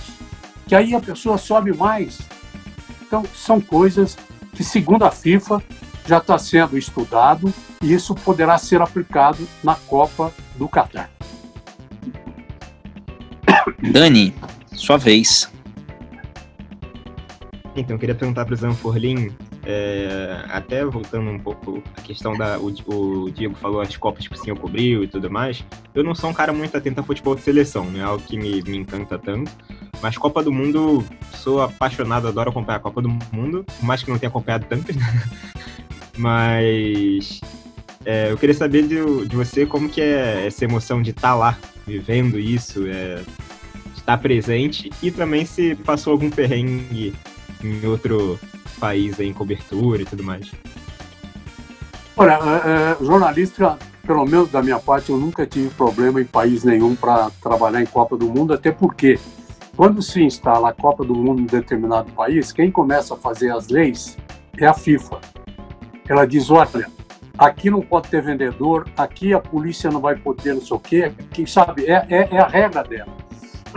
Então é a lei dela para aquele território. E aí o país, ah, mas eu sou soberano, não, meu amigo, soberano durante a Copa do Mundo, que vai reinar aqui a nossa lei, não vai ter, o tribunal é o nosso, nós que montamos o tribunal aqui, não tem o Superior Tribunal de Justiça Esportiva, é, não tem é, justiça comum com liminares e tal para colocar o jogador em campo, porque se tiver isso, nós paramos o campeonato na hora, além da multa e de tudo aquilo que será aplicado. Então, e, e segurança, segurança máxima. Segurança máxima e, e, e, realmente a emoção é muito grande. Principalmente quando é jogo do Brasil, aí a gente fica, a gente fica de um jeito que eu nem sei se a gente trabalha direito. Porque no plano emocional aquilo arrebenta com a gente. Tive uma passagem triste na Copa de 1982. Na Copa de 1982, estou lá no jogo Brasil e Itália e estou vendo que o Brasil está indo para cima da Itália e não está se importando com alguma segurança no seu setor de meio de campo e defesa. E estou vendo uma Itália jogando demais. Parecia que era o jogo da vida deles. Parecia que é, era o jogo que ia. É, estavam sendo criticados demais na Itália, que era o jogo que ia recuperá-los, vamos dizer assim. E estou vendo que o Paulo Rossi está muito solto. Tem marcação, ninguém marca o baixinho lá da Itália e tal, e estou vendo e tal. Está 2 a 2 Tem um escanteio para a Itália. Eu viro para o nosso operador de som, é aquele que monta toda a parafernália ali, os microfones, narrador, comentarista, repórter, que era o Nenê Garibe, falecido Nenê Garibe, virei e falei assim, Nenê, eu não quero nem ver que vai sair o terceiro gol da Itália. Vira essa boca para lá. Ah, não deu outra. Bateu o escanteio, a bola reboteou, o Júnior sai, levanta a mão, tentando dizer que o cara tá, que o Paulo Rossi estava impedido, não deu outra. A bola sobra, o Paulo Rossi, ele faz 3 a 2 Quase apanhei do, do Nenê por ter falado isso. E aí, mas eu ainda disse, falei assim, olha, é, o Brasil ainda pode buscar esse empate. E não é que teve aquela defesa milagrosa do goleiro da Itália, aquela cabeçada do Oscar, que dificilmente um goleiro vai conseguir fazer aquela defesa que o Dino Zoff fez, tirando a chance do Brasil empatar o jogo. E aí, nós tínhamos pela escala do nosso chefe, o Fiore Gilhote, chefe, eu estava pela Rádio Bandeirantes, estava escalado para no dia seguinte ir lá na concentração do Brasil, que ficava em Masbadô. Masbadô é um pueblo que tem em volta de Barcelona, e entrevistar os jogadores. O outro repórter que estava comigo, o Flávio Adalto, virou e falou: ah, tudo bem e tal, que horas que a, a condução aqui, que horas que vem a viatura pegar a gente? Aí falou, ah, 8 horas da manhã e tal. Aí eu virei pro Fiore e falei, Fiore, eu não vou. Mas como então? Eu falei, não vou entrevistar. Eu tô tão machucado que se eu for lá entrevistar alguém, eu vou brigar com alguém, eu vou dar murro em alguém. Então, para evitar isso, eu não vou. Não, mas eu. Então você nunca mais vai ser escalado, então você pode ser demitido. Faça o que quiser fazer comigo. Eu não vou entrevistar esses caras que tiveram de salto alto quando poderiam ter o um empate, ter classificado para outra etapa. Bom, não fui. O Flávio Adalto foi, fez a entrevista lá com todos e tal, até acabei acarretando mais serviço para ele, mas aí também não fui demitido, porque o Fiore entendeu, ele falou, ó, eu vi, eu vi que realmente você estava arrasado, você que estava vibrando com o Brasil, como a gente estava, e não vai ter demissão. Aí continuei na rádio, mas foi o momento que mais me entristeceu. E em 94 foi só alegria, né? 94 o Romário ganhou a Copa para o Brasil, né? Ele, o Romário, aí tem pouca gente é, é, é, escreveu isso. No treinamento dos pênaltis para bater pênaltis, o Romário não tinha treinado para bater pênalti. Não tinha. Ele ficava com aquele calor da Califórnia, ele ficava debaixo do guarda-sol, com o telefone, que já naquela época já tinha, né, o celular, o celular lá conversando com os amigos, com as amigas e tal. E no dia que bateu o pênalti, decidiu o título, alguém amarelou. Aí ele falou: Deixa comigo, deixa comigo que eu vou bater, eu bato. E não quis nem saber, foi lá e pá, bateu, bola bateu na trave, rodou e tal, e entrou, e graças a Deus, aí depois nós tivemos lá os, os grandes batedores de pênalti da Itália nos dando aquela alegria. Zanfolim, eu vou, eu vou voltar agora para o VAR. E no final eu vou fazer uma pergunta um pouco mais polêmica, mas vou deixar por último. É, a gente sempre comenta aqui no, nos episódios do podcast essa atuação do VAR.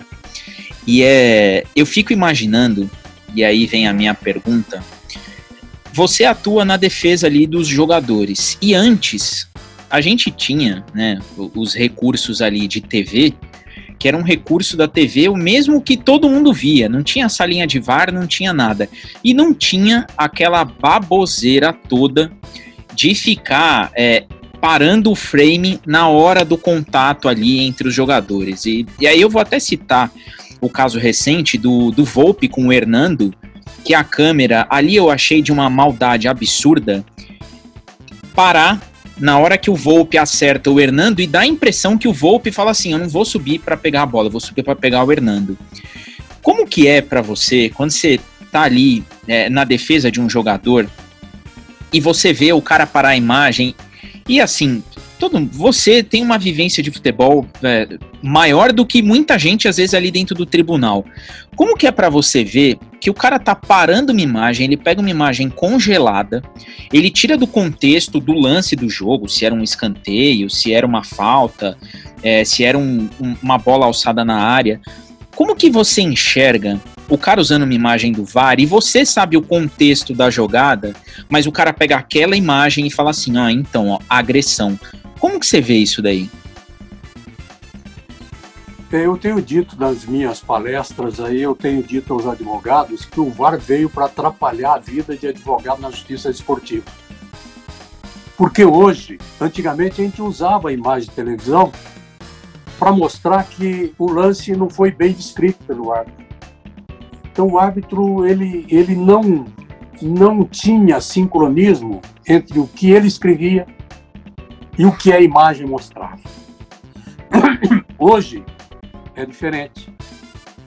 Hoje, o árbitro viu de um jeito, o cidadão lá de cima chamou, aí vem a imagem do VAR e corrige o que o árbitro deixou de fazer. Isso atinge a nós, advogados na justiça desportiva, porque o prato já vem pronto, já vem feito. E quando você fala do, da chamada imagem câmera lenta, o João Mocho, é, antigamente era bom para nós também, porque às vezes a gente usava esse expediente para mostrar que não havia uma intensidade na hora que o jogador teve aquela disputa de bola e, e aquele contato com o adversário. E dava até bons resultados, porque havia uma desclassificação, saía de um artigo de agressão por uma jogada hostil ou por uma jogada violenta. Hoje, eles só estão reproduzindo quando realmente tem o contato, porque quando não tem o contato, o que, que ocorre? O árbitro dá o cartão amarelo. Quando tem o contato, lá de cima viu e pegou forte e fala: olha, é para cartão vermelho. Aí o cara vai ver E é essa imagem que é reproduzida na televisão, por causa da central do apito. Então, é, é, ela pega, e ela pega detalhes que você vai dizer o seguinte na hora da, da defesa, que não teve a intenção, que foi disputar a bola. Você entendeu? E acabou por uma dessas consequências né, de, uma, de uma disputa de bola, já que o futebol é um jogo de contato, acertando o adversário. Então você joga, você como advogado, você vai para o campo da intencionalidade. Se aquele que foi expulso, que produziu aquilo, se ele realmente queria fazer aquilo.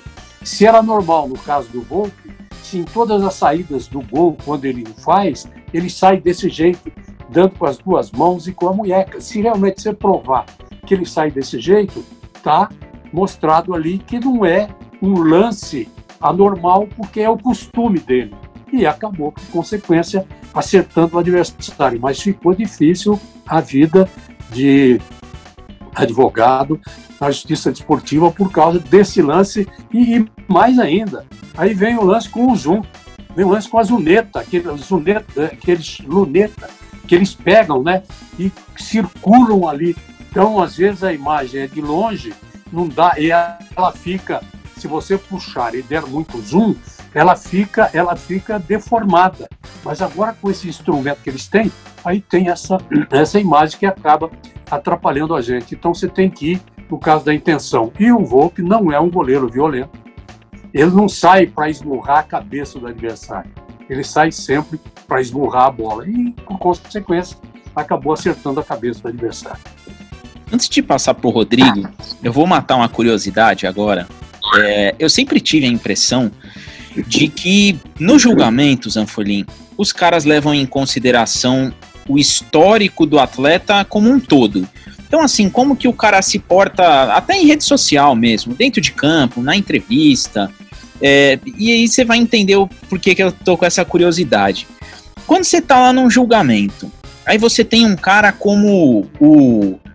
Vou pegar aí um caso bem simples, vai, o Bruno Alves do São Paulo, que é um cara quietão, é um cara na dele, é um cara tranquilo.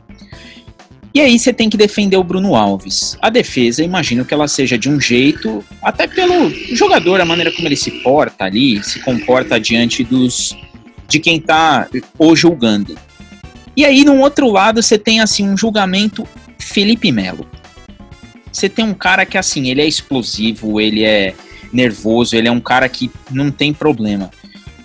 O juiz, quando tá analisando tudo, por mais que tenha o princípio ali da, né, de não ser parcial, vocês levam em consideração, eu tô dizendo assim, você é advogado, eu joguei o nome do Felipe Melo por conta de uma violência, assim, de ser um cara mais explosivo. Mas quando você pega um caso desse que você vê que o cara tem um histórico, você vira e fala assim, putz, esse daqui, a dor de cabeça vai ser maior porque o cara é desse jeito.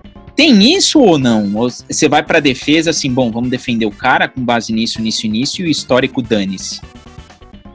Não, é, você fica preocupado não só por isso, mas também pelo fato da, da importância do jogador no time. Como você deu o exemplo, o Felipe Melo é um jogador super importante ao time do Palmeiras. Faz falta, pela experiência que ele tem, pelo jeito dele de jogar. Mas o jogador ele leva em consideração a folha de antecedentes.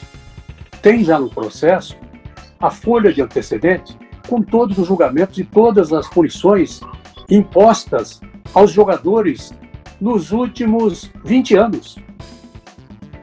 Essa Caramba. ficha ela consta, ela consta no processo.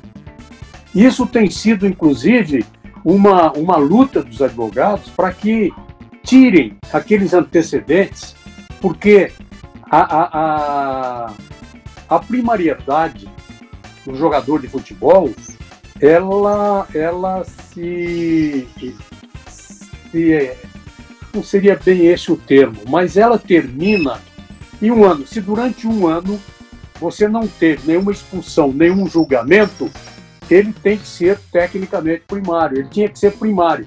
Mas ele é tecnicamente primário e aí não é totalmente primário por causa desses antecedentes até de 2010.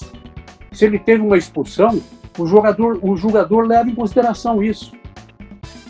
Nossa. Eu já cheguei, a, É, é, e não é bom, eu já cheguei a discutir isso. Olha, nós estamos aqui prestes a ter uma lei no Congresso Nacional da lei do esquecimento. Sabe?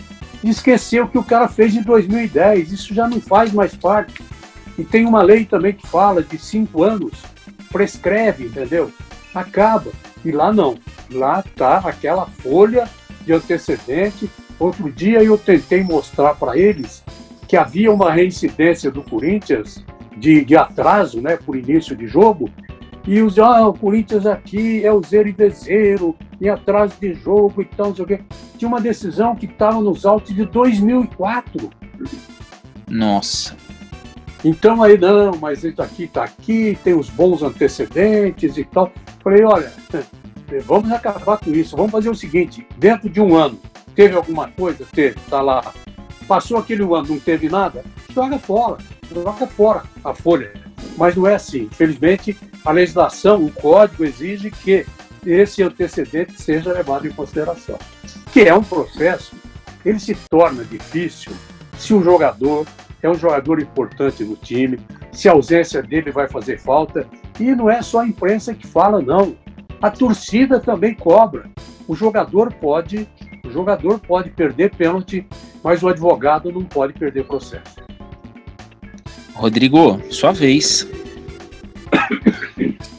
Zanforlin, a gente falou muito aqui sobre VAR, né, sobre futebol brasileiro, etc. Eu queria saber da sua parte, né, da sua vivência profissional, com relação a como é, é, essa, essas guerras judiciais entre clube e torcedor, e torcedor, desculpa, e jogador.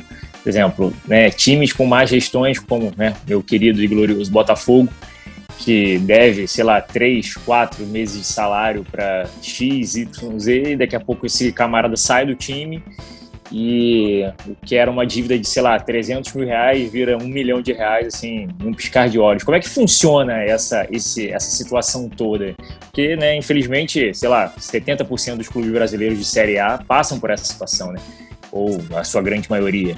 Então, como, como que é isso e como lidar né, numa situação dessa? Tipo, putz, eu, é, é de direito do jogador, sim, mas é, eu enxergo que muitas das vezes o próprio, o próprio clube vira refém do seu funcionário né, numa situação dessa. É, conta aí pra gente como é que funciona isso. Isso funciona desse jeito por causa da natureza jurídica do clube. Como o clube é uma entidade desportiva sem fins lucrativos, o clube não tem falência. Você não pode decretar a falência de um clube de futebol. Se fosse uma outra escolha, um outro tipo de sociedade que tivesse ações, que tivesse é, é, no mercado de ações, poderia ter a falência. E tendo a falência, é, o clube, se não honrar os compromissos naquele prazo que a justiça dá, simplesmente ele é extinto, vamos dizer assim sem querer usar isso Botafogo, porque teve um, um diretor do Flamengo que disse que é um time em vias de extinção. Eu não concordo, hein? Eu, pelo amor de Deus, o que o Botafogo já representou para o futebol brasileiro, quem é que não se lembra de um ataque do Botafogo? Garrincha, Didi, Quarentinha, Amarildo e Zagallo. Isso é coisa de outro mundo. Isso é coisa. Era o único time que conseguia enfrentar Torval, Mengalvio, Coutinho, Pelé e Pepe. Então, o que que acontece? Me pergunta o Rodrigo, por que que isso acontece? Sabe quem é culpado? Nós todos somos culpados. Grande parte para a imprensa, grande parte para os torcedores. Por quê? Porque o futebol brasileiro, em outros locais também, mas tem racionalidade lá. Aqui nós temos muita emoção. Você, para administrar o futebol só com a razão, olha, eu tenho esse time aqui. A torcida está me pedindo para contratar esse jogador aqui. Eu não tenho fonte de receita para pagar esse jogador. Então eu não vou contratar. Eu posso cair, mas eu não vou contratar. O que, que ocorre? A torcida bate no técnico, bate no jogador, bate no dirigente, quebra a sede, porque ela quer fazer prevalecer a vontade dela, porque o emocional dela falou mais rápido. Ela não aguenta mais ser gozada, ser é, é, alvo de chacota por, pelas outras torcidas. Então, os dirigentes são obrigados, embora saibam que não tem dinheiro para pagar a. Vamos agora mudando a coisa. O futebol brasileiro pode pagar salário de dois mil reais por mês? Não pode. Não tem dinheiro para isso. Não tem fonte para isso. O São Paulo Futebol Clube está enfrentando um problema terrível em razão de altos salários. O Palmeiras hoje está conseguindo que o Palmeiras tem um grande patrocinador que lhe dá no mínimo 90 milhões por ano. E tem um estádio também que é alugado para shows, agora já está encontrando dificuldade. E tem revelado jogadores e tem vendido jogadores. O Flamengo também, o faturamento do Flamengo é, é, é ótimo, o faturamento do Corinthians também é ótimo. É, é embora alguns jogadores contratados foram contratados sem se buscar aquela receita, aquela fonte de receita. Então, isso foi feito em razão do que a torcida queria, em razão do que a imprensa, ah, não, onde se viu? O Botafogo não pode ter um time desse, ele precisa. E aí vai no desespero, no momento da emoção, no momento da, da, da, da pressão atrás dos jogadores, que não tem, que não tem o jeito do time que não tem a característica do time. Eu vejo vamos falar o caso do Flamengo. O Flamengo tem 44 milhões de contratação que não vingarão.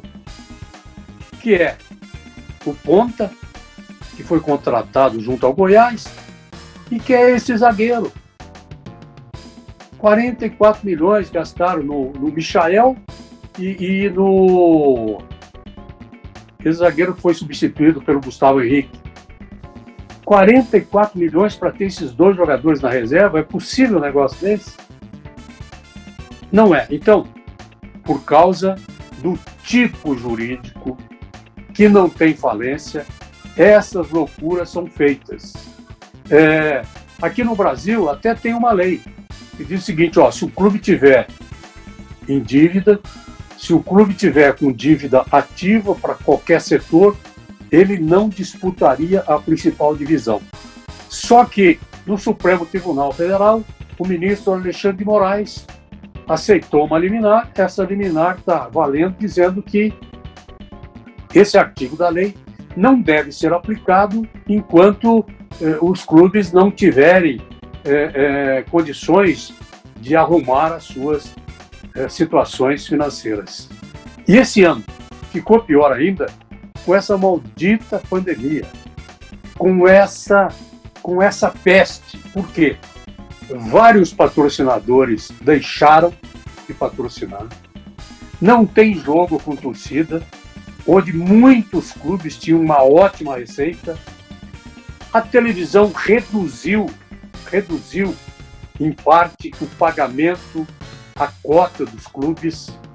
Então, tudo isso veio num crescendo e acabou é, complicando sob maneira a vida dos clubes. E o jogador, ele já traçou a vida dele com aquele salário de 500, 600 mil, 300 mil por mês, ele não quer de maneira alguma ter uma diminuição do seu salário. E aí o clube faz de tudo para buscar dinheiro. Aí é empréstimo, aí é venda de jogador, quando poderia segurar o jogador mais um tempo. O Santos está gritando, pelo amor de Deus, para o Conselho liberar para vender o Veríssimo para Portugal, para o Benfica, que com esse dinheiro terá condições de pagar todos os jogadores até o fim do ano. Se não vender, vai ficar também em déficit e vai ficar em dívida com os jogadores. Quase todos os clubes brasileiros da Série A estão enfrentando problemas seríssimos. O Flamengo, que todo mundo dizia, está nadando em dinheiro, está vivendo momentos fantásticos. Já começou lá a demissão, já começou a enxugar a folha de pagamento, porque sabe que não tem fonte que gere a quantia necessária para honrar os compromissos do mês. Dani, sua vez. É, então, a, a minha pergunta para o Zanforlin é justamente nessa questão do, da questão financeira ali, de bastidores e tudo mais. A gente sabe que muitas vezes o que acontece dentro de campo dá uma mascarada no que acontece por trás. Então a gente viu a, quando estourou a bolha no Cruzeiro, é, vou usar um exemplo até do, do, meu time, eu sou Fluminense, e a gente tinha a Unimed colocando muito dinheiro por, por, no futebol e tudo mais, e na estrutura do time era uma estrutura ainda completamente precária, e, e, não foi aproveitado esse dinheiro, era só investição em campo, então o time conseguia resultado dentro de campo e isso vai abafando uma crise ali e tudo mais. Hoje a gente tem um cenário aqui no Rio, então, que pelo menos três dos times estão completamente endividados e uma dificuldade tremenda de manter jogador. Você precisa vender o Fluminense, o que vendeu de jogador aí a preço de banana para a Europa foi um absurdo. Então você tem essa questão. Aí por outro lado, o time faz uma campanha melhorzinha, já começa uma pressão absurda dizendo que tem que ser campeão. O Fluminense está numa. Pela primeira vez em, sei lá, cinco anos eu vi o Fluminense não brigando para não cair já começam a querer mandar o cara embora porque caiu do G4.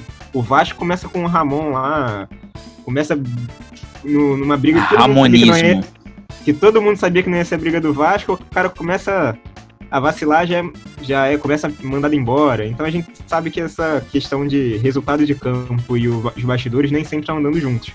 Eu queria saber o que isso gera de dor de cabeça pro, pro da parte jurídica, porque você manda o treinador embora, você fica devendo jogador, você pode ser acionado na FIFA, como o Santos foi, porque não não, não tinha pago transferência, outros times tiveram esse problema. O Fluminense, cada semana é um jogador que passou pelo Fluminense que entra em. Porque, que entra em questão de débitos que está sendo devido, de salário e tal. O último acho até que foi o Gum. Então, assim, o que, que isso gera de dor de cabeça? Que às vezes o time tá tudo bem dentro de campo, mas a gente sabe que nos bastidores tá um caos e que alguma hora vai estourar. O que, que isso gera de dor de cabeça para os advogados e tudo mais? Essa parte não é a parte minha lá no Corinthians, eu faço só a parte da justiça desportiva, mas eu sei através dos colegas, o que realmente isso acarreta. Quando se faz o contrato com um técnico de futebol, você faz o contrato por prazo determinado. E ali você estabelece um ano, dois anos ou seis meses. E o técnico você pode até fazer um contrato de três meses. Quando você manda embora, e no contrato tem cláusulas dizendo: olha, se for demitido, ele terá direito a receber eh, os salários pela metade até o final do contrato. Então, vou dar um exemplo aqui. Você demitiu o técnico, o técnico tem dois anos de contrato. Você demitiu porque a torcida pressionou, porque a imprensa começou a dizer: não, que não sei o que, papai, ele perdeu. Agora criaram mais uma: perdeu o vestiário. Então, agora, essa é a outra imagem que nós temos na nossa cultura. O técnico perdeu o vestiário. E se perdeu o vestiário, ele perdeu o elenco. Se perdeu o elenco, tem que perder o encontro. Aí esse técnico ganhava 500 mil por mês. E ele é mandado embora depois de um ano. Ele tem mais um ano para cumprir o contrato. Pela CLT, ele tem direito a 12 salários de 250 mil reais. Ele não precisa nem é, ter isso é, é, à parte, no documento, já está ali no contrato dele. Mandou embora, ele no mês seguinte vai lá na caixa, vai lá na boca do caixa, ó, os meus 250 mil. Não, olha, você espera, porque nós contratamos um outro técnico, tivemos que dar luvas para ele, e agora nós vamos dar o salário de X e tal, e com os seus 200. Então, teve time que ficou pagando técnico três técnicos, porque tinha demitido um, não tinha terminado o contrato, restava uma parte do contrato para pagar, tinha demitido outro, mesma coisa, e estava com aquele que estava, o atual, que estava dirigindo o elenco. É, em termos racionais, uma coisa lógica? Lógico que não é. E o que, que aconteceu? A emoção, a torcida, a pressão, a imprensa o resultado, o local na tabela e hoje uma coisa muito complicada, que é patrocinador. Ninguém, nenhum patrocinador quer patrocinar time perdedor. Por quê? Porque a marca do produto dele está ali. E, e o time sendo alvo de chacota, acaba também a empresa entrando nesse, nesse liquidificador que mói a todos. Problema sério está na emoção, está na pressão de todos que fazem parte daquela coletividade. Você deu o exemplo do Fluminense e disse bem.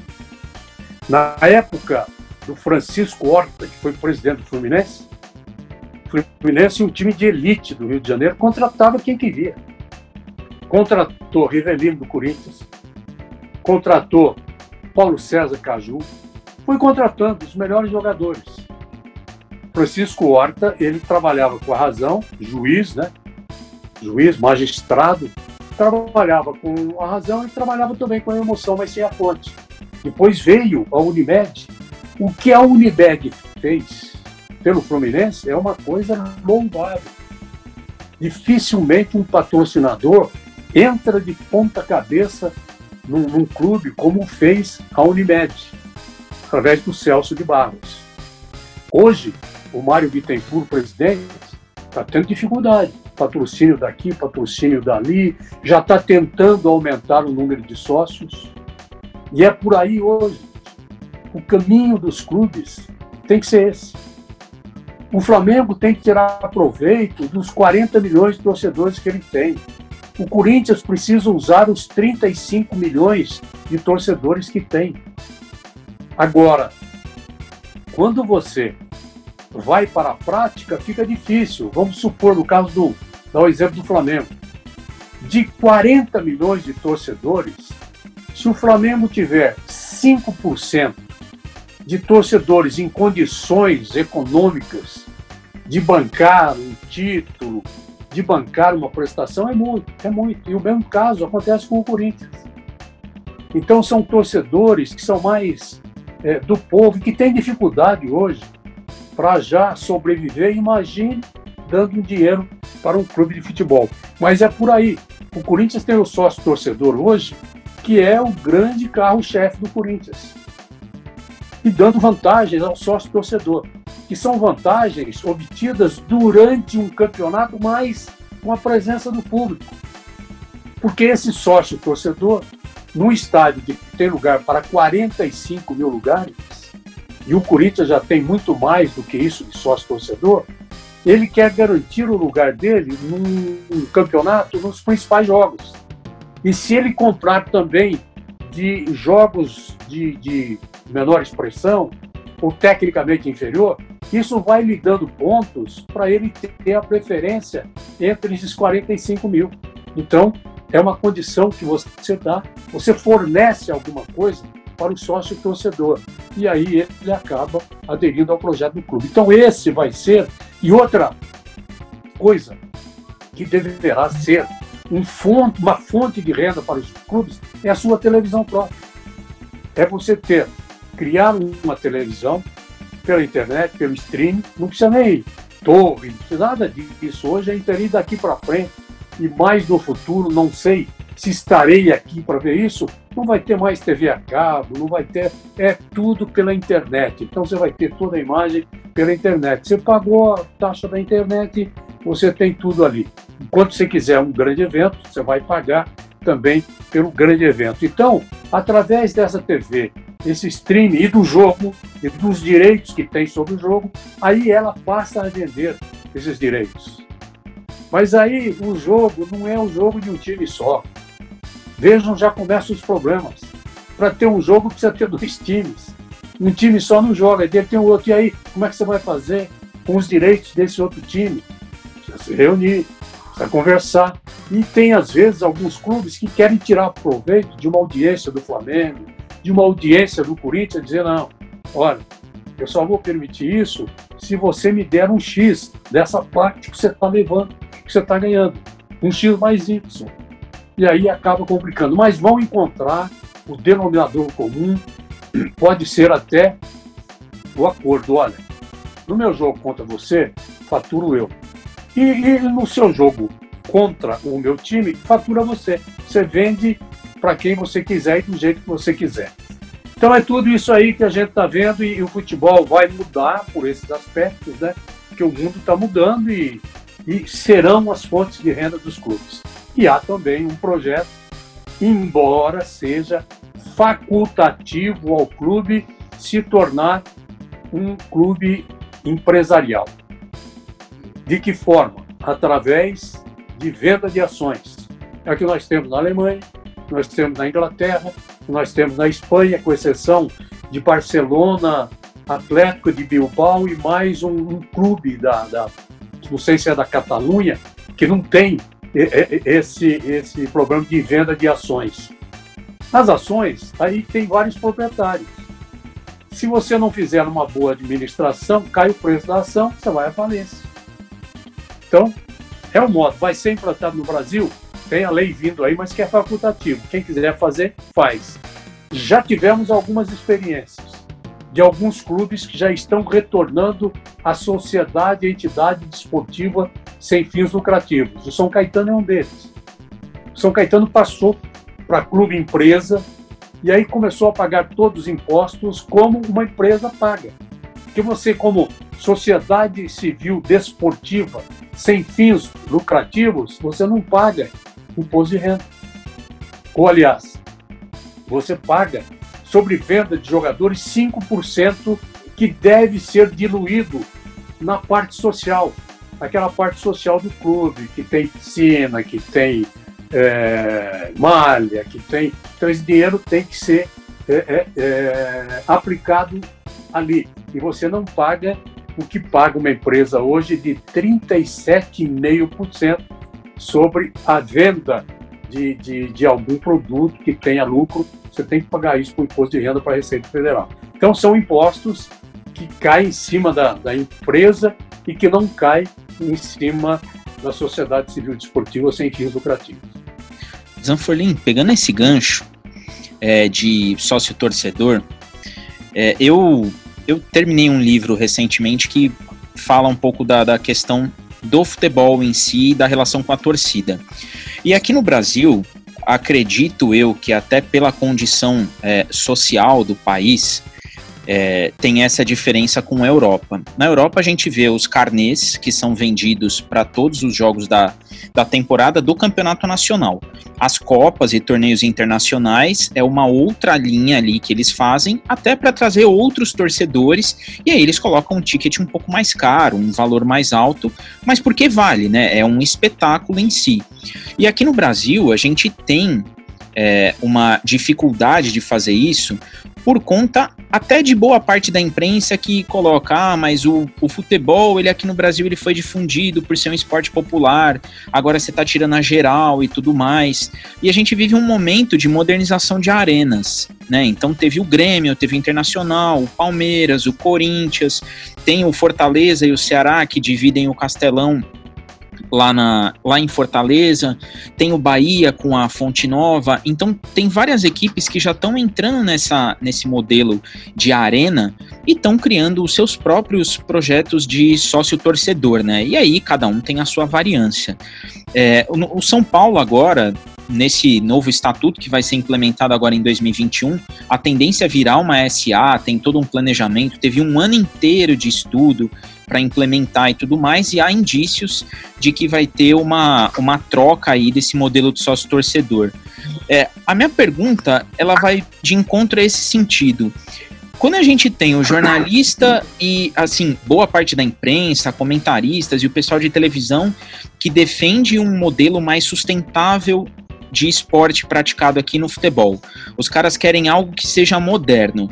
Mas quando esse moderno vai tirar, entre aspas, né, é, o povo ali dos estádios, por conta do valor do ticket e de uma série de questões, como que você acha, é, você vivendo dentro do clube, Como que vocês ali dentro enxergam isso? Do cara falar assim, pô, mas ó, é, a Gaviões ali que sempre carregou o time. Mas você vê que na Gaviões é 5% da Gaviões que pagaria o carnê para assistir os 19 jogos no local.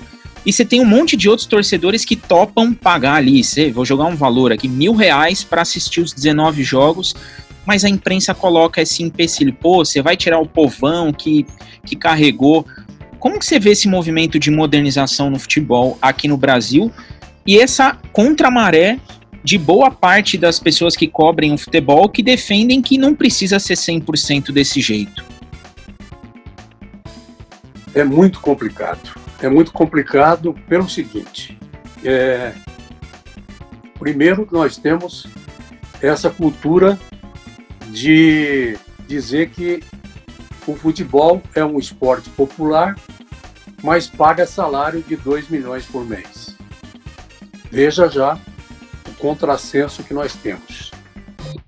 Mas só pode ir ao futebol é, quem gosta de futebol ou quem tem dinheiro? Não.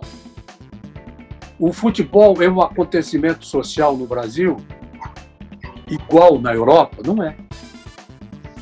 E a grande e o grande exemplo disso é que você convida um amigo para ir ao campo de futebol e ele diz o seguinte: pô, então eu vou colocar a minha calça jeans, aquela calça jeans já usada e, e, vou colocar também uma camisa, não sei o quê, porque ele sabe que ele vai lá, na maioria das vezes ele encontra o chão sujo, cadeira suja.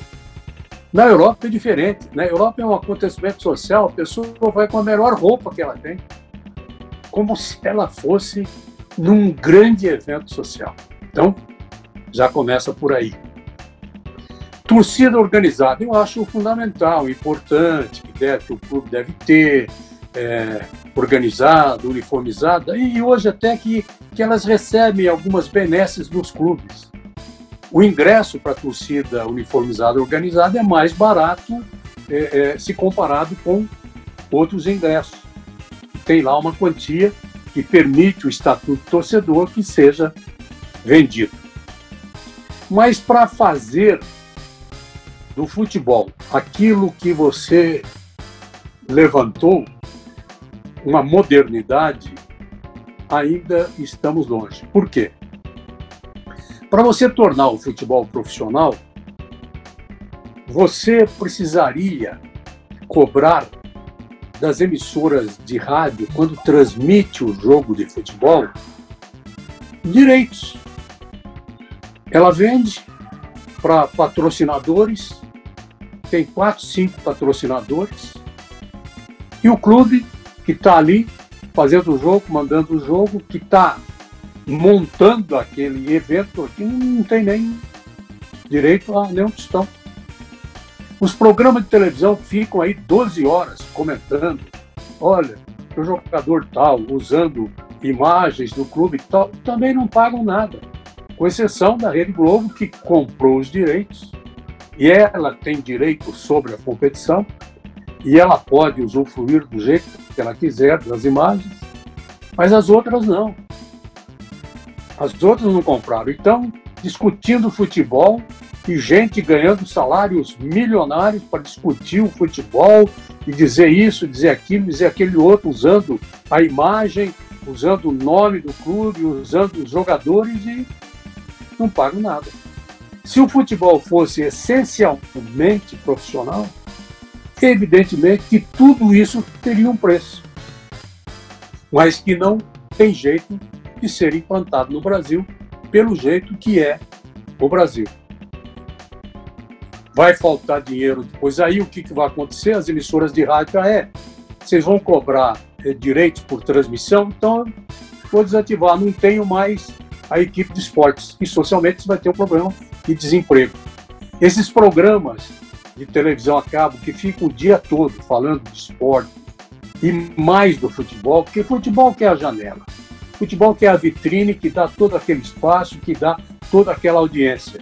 O que, que vai acontecer? Já não terá mais esses programas, não terá também mais os profissionais e, e, e haverá uma crise de desemprego maior do que nós temos aqui. Então é muito complicado. A sociedade precisa discutir qual o melhor modelo, como é que deve ser, se o clube sai dessa condição dele de sem fins lucrativos, se vai para sociedade anônima ou sociedade de ações, e se é, todos os eventos serão cobrados e o uso do nome da marca também terá um preço. É, é, é, é, isso, é isso que eu imagino. Agora, o torcedor, ah, não vamos ficar naquela, ah, mas o torcedor faz o clube. Ah, tem clube que é o torcedor e tem torcedor que é o clube. Falam muito isso a torcida do Corinthians, mas eu vejo que eh, esses torcedores já têm merece. Eles têm direito, eles compram seus ingressos e pagam um preço menor. Rodrigo, brilhe É, Zanfolim, só para fechar aqui assim essa resenha monstra e maravilhosa que nós estamos tendo hoje, é, você, né, é obviamente o seu conhecimento com relação ao futebol é, é gigante, né, gigantesco. E eu queria saber de você se você acompanha alguma muito assim de perto o futebol lá de fora. Você falou com muita propriedade sobre os jogadores do Liverpool, né? É, então isso mostra que você realmente tem conhecimento é, do que você está falando e parece até, aparenta até acompanhar mais de perto do que eu podia imaginar, entendeu? É, eu queria saber se você, o que você acompanha do futebol lá de fora, qual é a visão que você tem do futebol lá de fora, porque assim, a gente encontra muito, muita resistência, principalmente do lado, é, até de se do lado esportivo aqui no país, com relação ao que é visto e jogado lá fora. É, eu, a gente, eu acompanho muito a ESPN, eu acho que a ESPN é até um, um canal que dá muito, muito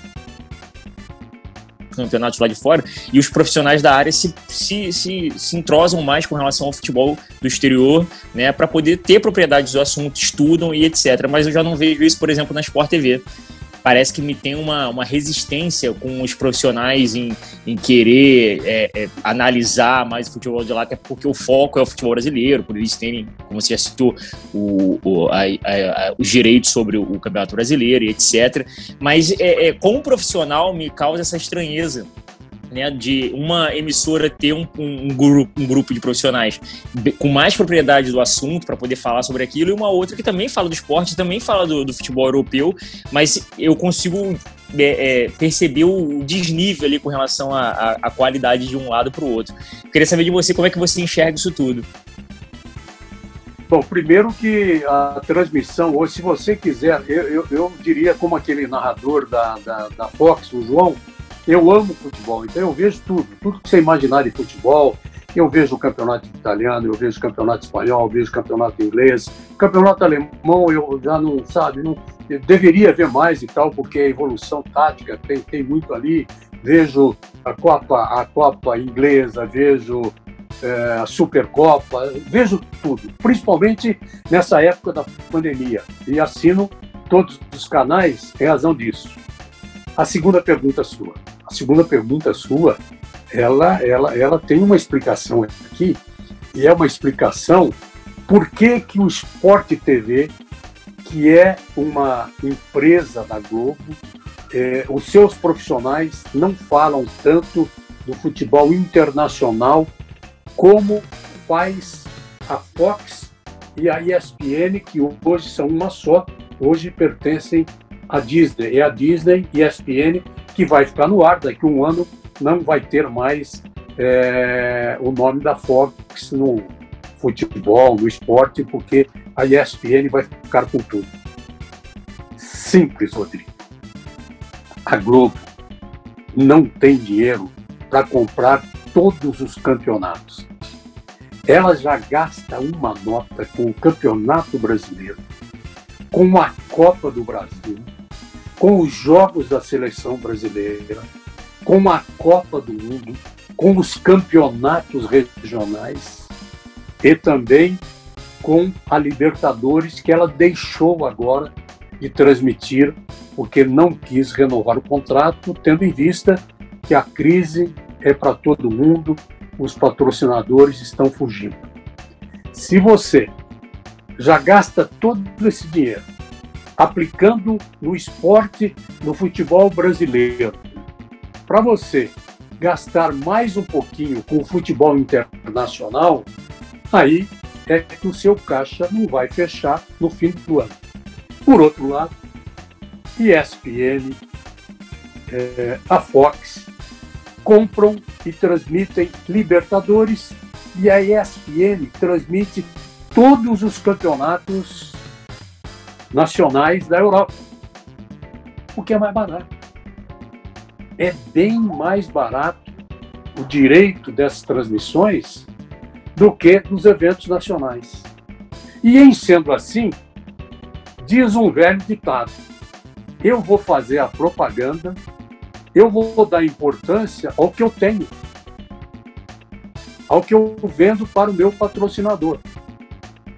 A ponto, isso ficou bem claro agora na Libertadores, quando o SBT comprou os jogos da Libertadores, em que o Flamengo estava lá e despontava como futuro campeão, foi uma, um golpe que o SBT sofreu, da Globo transmitido no mesmo horário jogo do Corinthians, ela colocou o Corinthians e ganhou em audiência para enfrentar a Libertadores e o Flamengo do SBT, que a Globo não dava nem o resultado do jogo do Flamengo. Concomitante. Você entendeu? Durante a transmissão que estava tendo o Campeonato Brasileiro. Se você quisesse saber o resultado da Copa Libertadores, onde o Flamengo estava jogando, você tinha que ir para a internet. Na internet você buscava lá é, aqueles aplicativos né, que davam resultado. Então está explicado.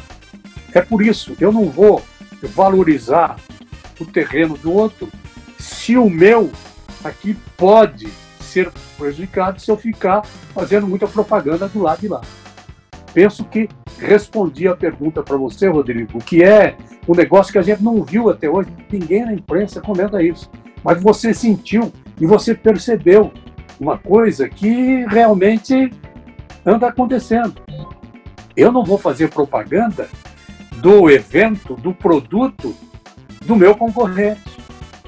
Já que eu gasto tudo aqui nacionalmente, já que eu estou é, é, disponibilizando uma verba impressionante, que ele poderia a Globo, se quisesse, com o que ela paga na Copa do Brasil, ela poderia ter cinco campeonatos internacionais. E deixar aí, ela conseguiria pagar também a transmissão da Copa do Brasil? Não sei. Agora, você tem razão de uma coisa. Hoje, nós temos na televisão futebol que começa às 8 da manhã e, se você quiser, todos os dias, vai até 10 horas da noite e acaba sendo, e eu acho, uma concorrência prejudicial ao futebol brasileiro. Por quê?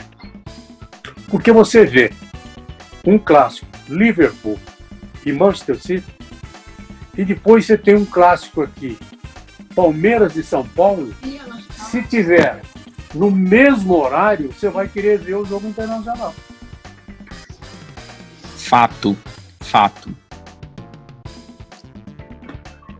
Esse, esse, esse é um detalhe, eu vou até para fechar aí, para começar aquela coisa que a gente não gosta, é, é muito interessante essa, essa visão que o Zanforlin coloca aqui para gente, porque é algo que realmente não se aborda, não se vê, e até os programas esportivos, eles é, não entram no mérito é, pegando até o exemplo do Rodrigo, a ESPN, ela aborda no programa dela o Campeonato Brasileiro e a Premier League no mesmo programa. E assim, ela não transmite o Campeonato Brasileiro, mas ela segura a audiência falando do brasileiro, porque a galera tá escutando, tá querendo esperar o comentário do internacional. Então ela põe o foco ali. E ao passo que você põe ali na Sport TV, eu principalmente, pô, jogo São Paulo, eu vou escutar lá no, no programa deles, o cara terminou de falar do São Paulo, muda o canal, acabou. Então acaba tendo essa faixa. É, eu, assim, infelizmente a gente tem que acabar, é, mas, Zanfolim, eu, a gente vai ser bastante repetitivo e eu não tenho palavras para agradecer a sua disponibilidade de estar tá aqui falando com a gente. É, a gente teve uma grata surpresa essa semana do Spotify, né? De, de estarmos bem colocados ali entre podcasts ouvidos. E isso pra gente mostra que tá todo mundo num. A gente faz uma coisa legal, é uma coisa que a gente gosta. E, e são por pessoas como você trazendo a experiência do universo do futebol. É, é muito por conta disso que talvez a gente tenha alcançado o resultado que a gente alcançou. A gente falar de Liverpool é uma coisa restrita, mas a gente falar de futebol, falar de paixão, é algo que cativa muito mais gente. Então é, eu tenho uma, uma relação diferente com você e, e isso daí é espetacular. E te agradeço do fundo do meu coração por esse tempo que você dispôs aqui para falar com a gente, porque certeza que vai ser um episódio muito, mas muito falado aí positivamente. Então, é, sem palavras para agradecer você, Zanfurlim. Diego, mesmo você sendo um traidor, você traiu seu pai. Seu pai é torcedor do Santos e você é torcedor do São Paulo. É, teve esse, teve esse delay aí que meu pai não conseguiu me, me puxar para esse lado do peixe. Eu fui pro lado do meu avô ali, pai da minha mãe, tricolor. Tô sofrendo? Tô sofrendo, mas eu espero que o, o São Diniz nos tire dessa angústia aí. Rodrigo, sua vez aí de fazer esse agradecimento. Infelizmente, finalizar esse episódio. O João Zanforlim, muito obrigado mais uma vez aí, né, pelo tempo disponível, pela honra de ter trocado essa ideia com a gente aqui. Foi um prazer imenso para mim poder falar contigo, até porque já, já vi muita coisa sua na, na televisão, jornal, internet, é, por saber da sua história. E quando o Diego falou que, que você faria parte do nosso ZM, eu falei, ah, você tá brincando, né, velho? falei, você tá de sacanagem comigo, né? Então, assim, era, ah, você conhece? Eu falei, pô, claro! Enfim, muito obrigado aí mais uma vez, valeu mesmo. Tô, tô muito animado, fiquei muito feliz aqui com esse episódio. Mandar um salve aí para nossos outros integrantes que não puderam participar: o Carpes, o Lucas, o Guilherme. E um abraço para os nossos ouvintes também. Valeu mesmo. Um abraço, Daniel, um abraço, Diego. Muito obrigado, João. Valeu mesmo. Muito obrigado, um abraço para você também, Rodrigo. E eu posso garantir uma coisa: você, como perguntador, e aí fazendo às vezes de repórter, é bem melhor que muitos que estão aí na ativa fazendo umas perguntas bombas. Você é um cara de fazer pergunta inteligente. Continue assim. Dani. Porra, muito obrigado, muito obrigado. Ganhei, ganhei minha vida já, ganhei meu Pronto, ano. né, Rodrigo? Hoje. Já pode acabar. Valeu, valeu, tchau. Dani, sua vez. Ah, vai ser repetitivo agradecer ao Zanforlin, a você, ao Rodrigo, a todo mundo que tá ouvindo. É muito legal poder bater esse papo que dá para explorar as duas partes, né? Tanto a parte ali de relacionada ao campo, uma parte mais relacionada à justiça e tudo mais. É, agradecer estar tá aqui nesse podcast que ainda está tá crescendo, está começando a tomar uma forma mais, mais interessante. Então agradecer demais e um abraço, foi muito legal poder ter trocar essa experiência com você. Muito legal, Daniel. Você também no mesmo nível, fazendo pergunta lógica, pergunta inteligente e pelo que a gente vive hoje no mundo, este já é mais um motivo para acreditar nos jovens que gostam do conhecimento, que buscam o conhecimento e estão aí, ó, na internet, fazendo as suas perguntas, não tendo dúvidas e sejam assim mesmo, ousados e busquem o objetivo na vida. São, Valeu demais, Napolinho.